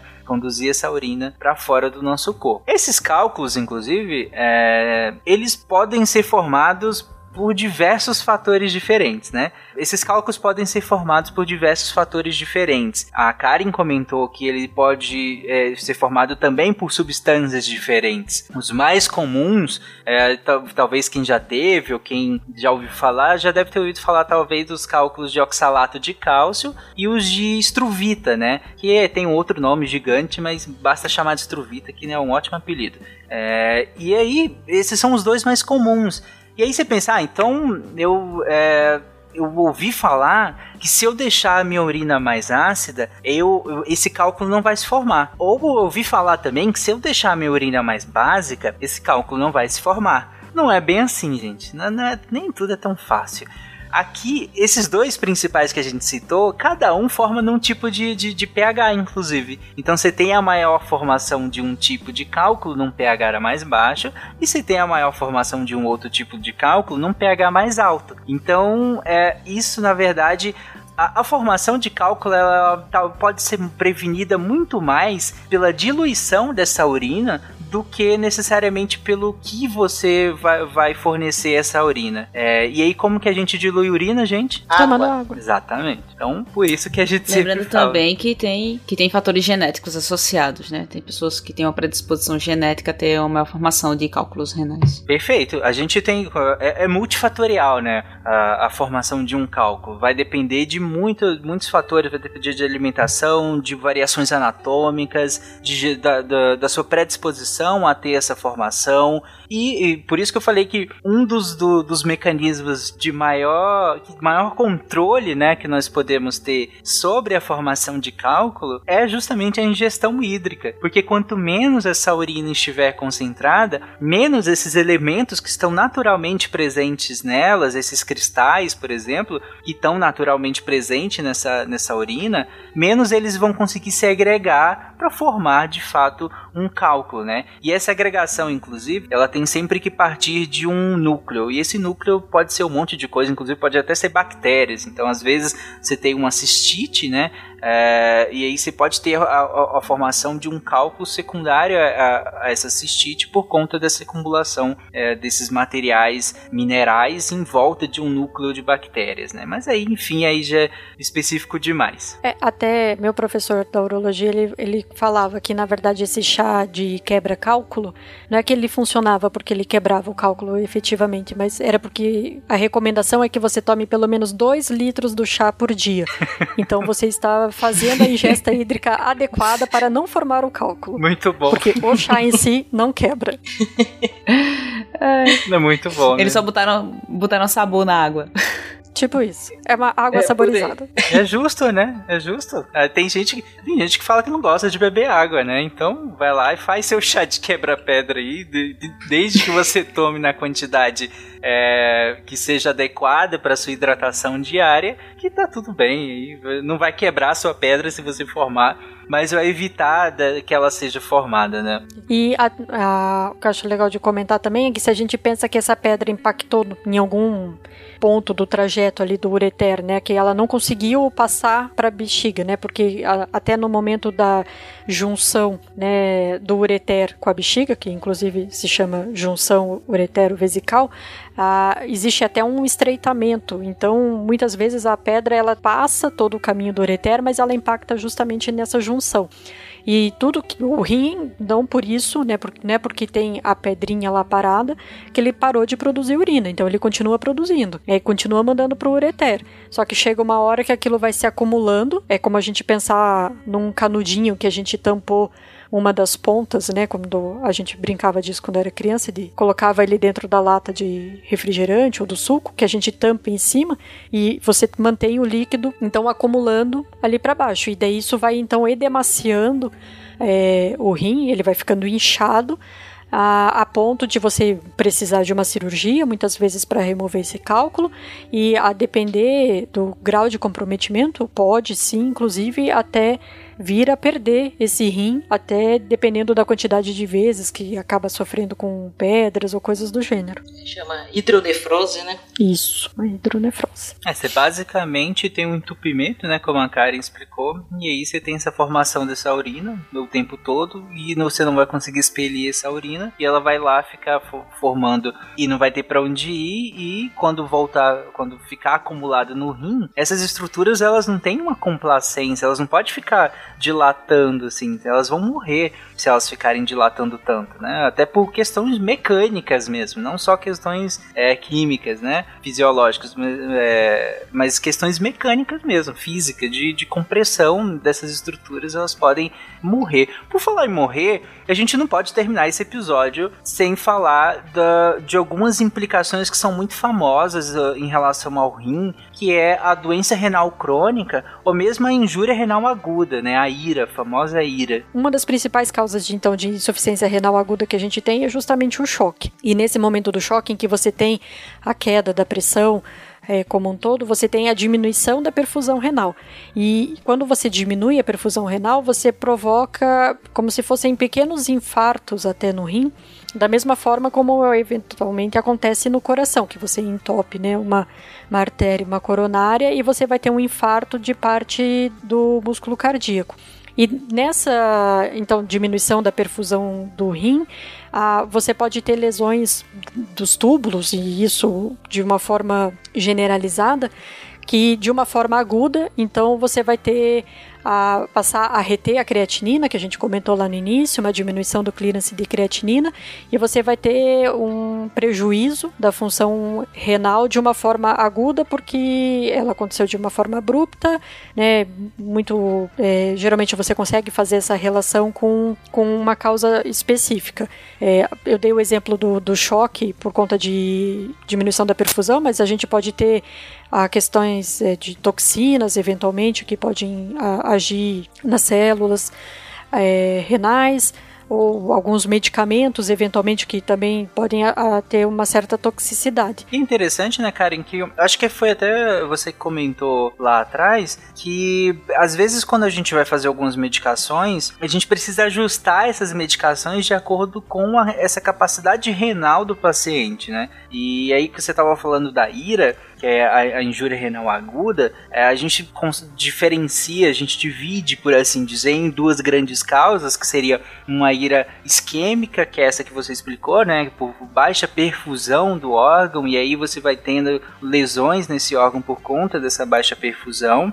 E a gente tem também uma característica tóxica que pode acontecer é, de, de, alguns, mesmo algumas substâncias que naturalmente não seriam tão tóxicas assim, serem tóxicas ao rim. Por quê? Lembra quando a gente estava explicando a questão da alça e dos túbulos que naquele momento ali é, é concentrada essa urina? Quando a gente concentra água, é, algo, a gente diminui essa, a quantidade de água que está ali dentro, tudo que está diluído ali aumenta a concentração. Então, às vezes, algumas coisas que talvez nem seriam tão tóxicas assim, lá naquele específico lugar, tá numa concentração tão alta, porque é a característica daquele, daquele lugar concentrar o líquido que está ali, às vezes está numa concentração tão alta que se torna lesivo, que se torna tóxico, e aí vai matar aquelas células da, do, dos túbulos renais. E a gente vai ter uma tubulopatia, né, uma doença dos túbulos renais. E essa agressão aos túbulos renais,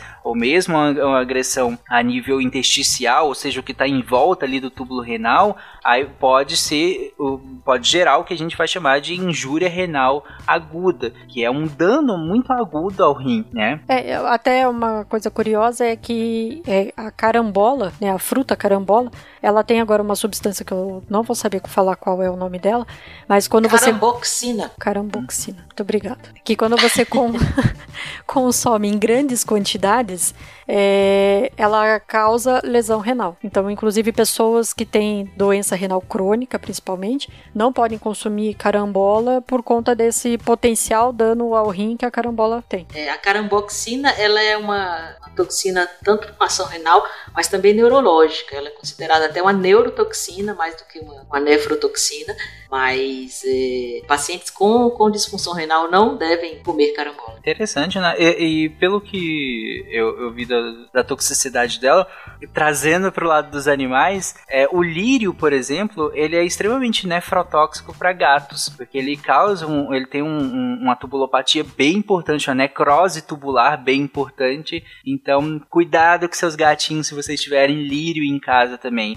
E o mesmo vale para uva. Uva também é nefrotóxica para e aí tanto para cão quanto para gato. Então cuidado, não dê uva também, né? Pros seus cachorrinhos, nem pros seus gatinhos, porque ele também pode lesionar o rim deles. Ah, não sabia. É, uva eu sabia, esse tal lírio aí eu não É, sabia. e o lírio não. é bem bonitinho, né? Geralmente as pessoas têm em casa, né? É uma, é uma planta bonita, né? Então, e ela é, é- causa uma necrose tubular bem importante em gatos. Então, cuidado, viu, gente? Disse, não, então isso aí é pedra no rim, isso aí é muito sério, é igual a dor do parto e tal, vai tomar um remédio. Aí passou Tramal, Dramin, é, Buscopan, aí eu falei assim, é, pede, bota também aí um Rivotril. Aí ele falou, pra ela, não, pra mim, que eu também tô fudido aqui também.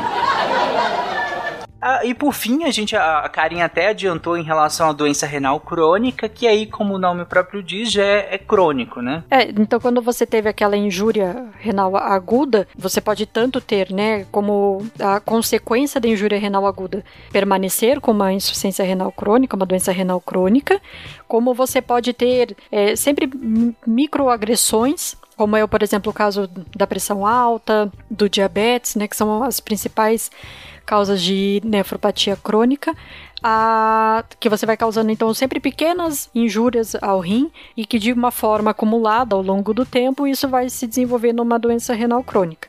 É, tem outras condições, claro, que também trazem a, a insuficiência renal crônica, até a própria questão de cálculos, os cálculos de estruvita, principalmente, né, que em geral são cálculos grandes que acabam permanecendo muitas vezes até na pelve renal, é, por conta então da falta de drenagem da urina, muito desenvolve a insuficiência renal crônica.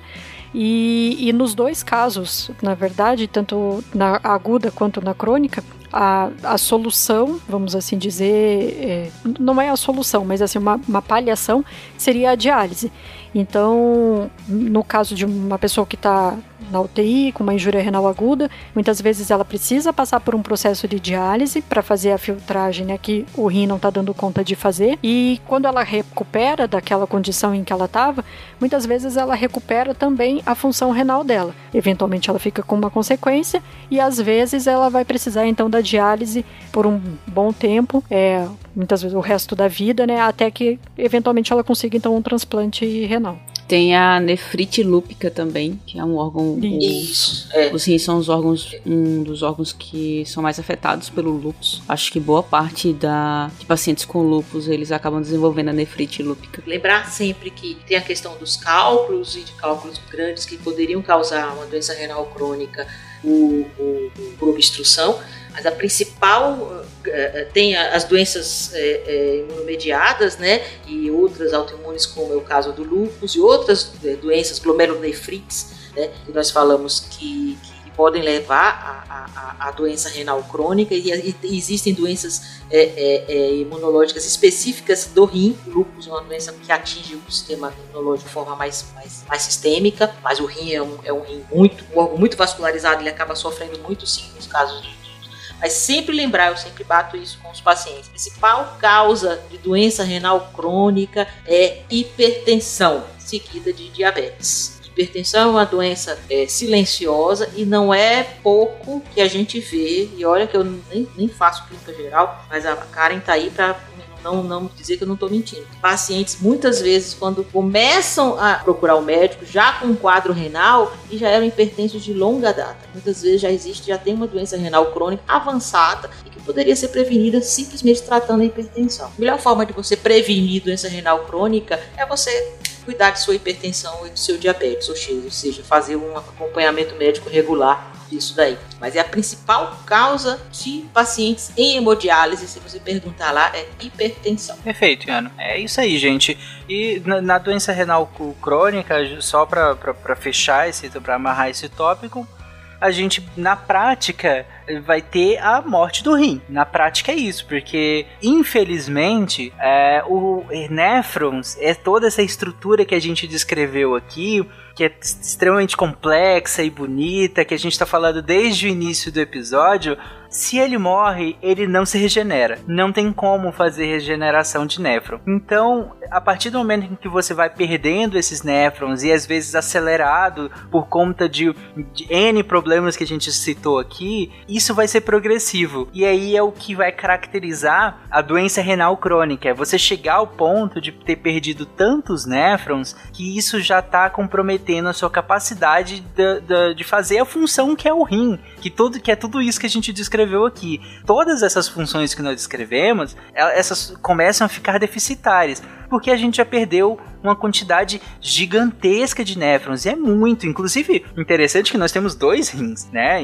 E para que a gente é, passe a de fato ter uma repercussão clínica ou ter uma repercussão no, na fisiologia do rim, no, na função do rim, a gente tem que ter perdido muitos néfrons. Mais do que um rim inteiro, inclusive. Tanto que se você eventualmente perde um rim, seja por trauma, ou por até mesmo um câncer, é, você com o outro rim consegue compensar né, aquele que você perdeu, né? E ele ainda dá conta de fazer toda a filtragem do sangue e não necessariamente você vai ter uma doença renal crônica pelo fato de estar deficiente de um rim só. Exato. E a conclusão que a gente tem disso é que pelo menos 50% desses, desses néfrons é como se fosse redundante, por assim dizer. Né? Entre aspas, é como se ele fosse redundante. É, tanto que um dos principais marcadores que a gente utiliza para fazer essa, é, essa monitoração de como que está a função renal, e a gente já citou ele aqui, que é a creatinina, ela passa a ficar alterada, ela passa a subir o nível dela no sangue quando a gente já perdeu mais de 70% dos nossos néfrons. Depois que 70% de todos esses néfrons que nós temos morreram, é que começa a se ter uma repercussão nesse marcador que a gente citou que é a creatinina. A gente tem outros marcadores que são um pouco mais, mais precoces e aí tem alguns problemas e algumas vantagens em relação a eles, mas a creatinina é o mais consolidado, é o mais usado e, e ela passa só a ser considerada a, a, aumentada, passa a ter um impacto nela a partir do momento que a gente já perdeu mais de 70% dos nossos néfrons. Então a gente já perdeu mais de um rim, inclusive um rim e um pouco mais do outro, inclusive, para que tenha essa repercussão.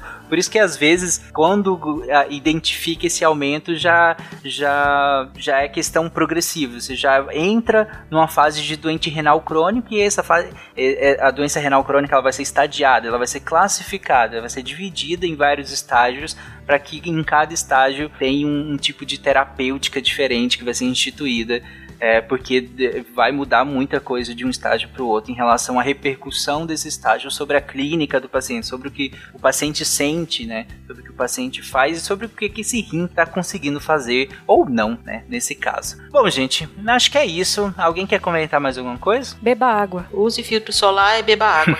Boa. E lave a mão, por favor. E lave a mão, por favor. É, é, uma boa. Se eu puder complementar, fique em casa nesse momento que, que ainda é preciso. Use máscara também. E eu queria deixar uma última reflexão para você que ouviu a gente falando de cálculo aqui e que já teve um cálculo principalmente, ou que você que nunca teve, imagina. Nós comentamos que a saída desse cálculo pode ser muito dolorosa, certo? Que é complicado e tudo mais, porque o ureter é muito fininho e tal. Imagina para os cães machos que tem um osso no pênis. Fica Ui. aí a reflexão. Tchau, gente. Beijo. Até semana que vem.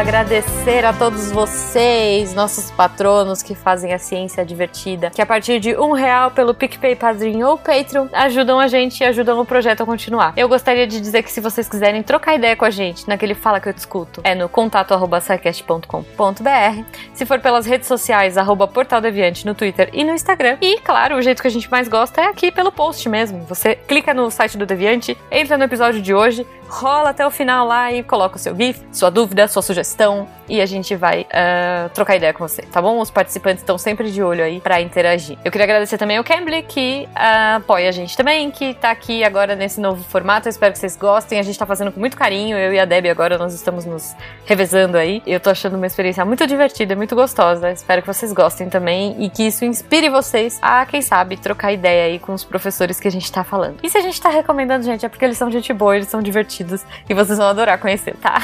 então, espero que vocês tenham um ótimo final de semana. Vamos ficar com a Deb agora e com os textos da semana. Cola aí, Deb. Beijo pra vocês. Tchau. Quem os textos da semana põe o dedo aqui que já vai fechar? Eu li! Que maravilha, anime! Vamos lá? Segunda-feira teve texto do Marcel Ribeiro Dantas. Rex, IAs e manipulação humana. Mais um spin notícia em formato de texto, um spin meio assustador da possibilidade de robôs estarem influenciando as nossas cabecinhas. Mas tá excelente, vale muito a pena, corre lá. Terça-feira teve texto chamado Energia, Tiago Dias. Sim, Tiago escreveu sobre energia. Todos os tipos de energia. Tá assim, muito interessante. Vale muito a pena. tá muito bom mesmo, gente. Quarta-feira, nossa maravilha incrível Isabela Fontanella escreveu uma ficção. Trampo. Uma ficção. Excelente. Corre lá para dar uma olhada nessa nova faceta da nossa maravilha incrível. Na quinta-feira a gente teve texto do Juliano Froder, Neutrófilo, nossa célula aranha. E o Juliano é assim, absolutamente incrível. O jeito que ele escreve é, é assim, imperdível. Imperdível, imperdível. Corre lá para dar uma olhada. Ei, deixa eu falar um, né? Pelo menos assim, umzinho. Na sexta teve Games no Lab. Eu amo Games no Lab, igual, igual a Deb, assim, amo Games no Lab. Games no Lab do Augusto César é sempre muito bom. E dessa vez ele vai falar de Guaxinim. Não é do Marcelo Guaxinim, assim, não é do Guaxa, mas é bom também. Games no Lab. Ladrões, jogos de plataforma, mãos hábeis e guacha verso. Sim, o Augusto César vai falar desses bichinhos mais maravilhosos que são os guaxinins. Tá muito, muito, muito, muito, muito, muito, muito, muito, muito, muito bom. Se você uh, tem interesse em se tornar redator deviante também, manda e-mail pra gente em contato.com.br. Todos esses textos você encontra em www.deviante.com.br. Aqui é a Deb Cabral, editora do portal Apagando a Luz da Torre Deviante. E o Nime! Este programa foi produzido por Mentes Deviantes. deviante.com.br. Este programa foi editado por Tapcast. Edições e produções de podcast.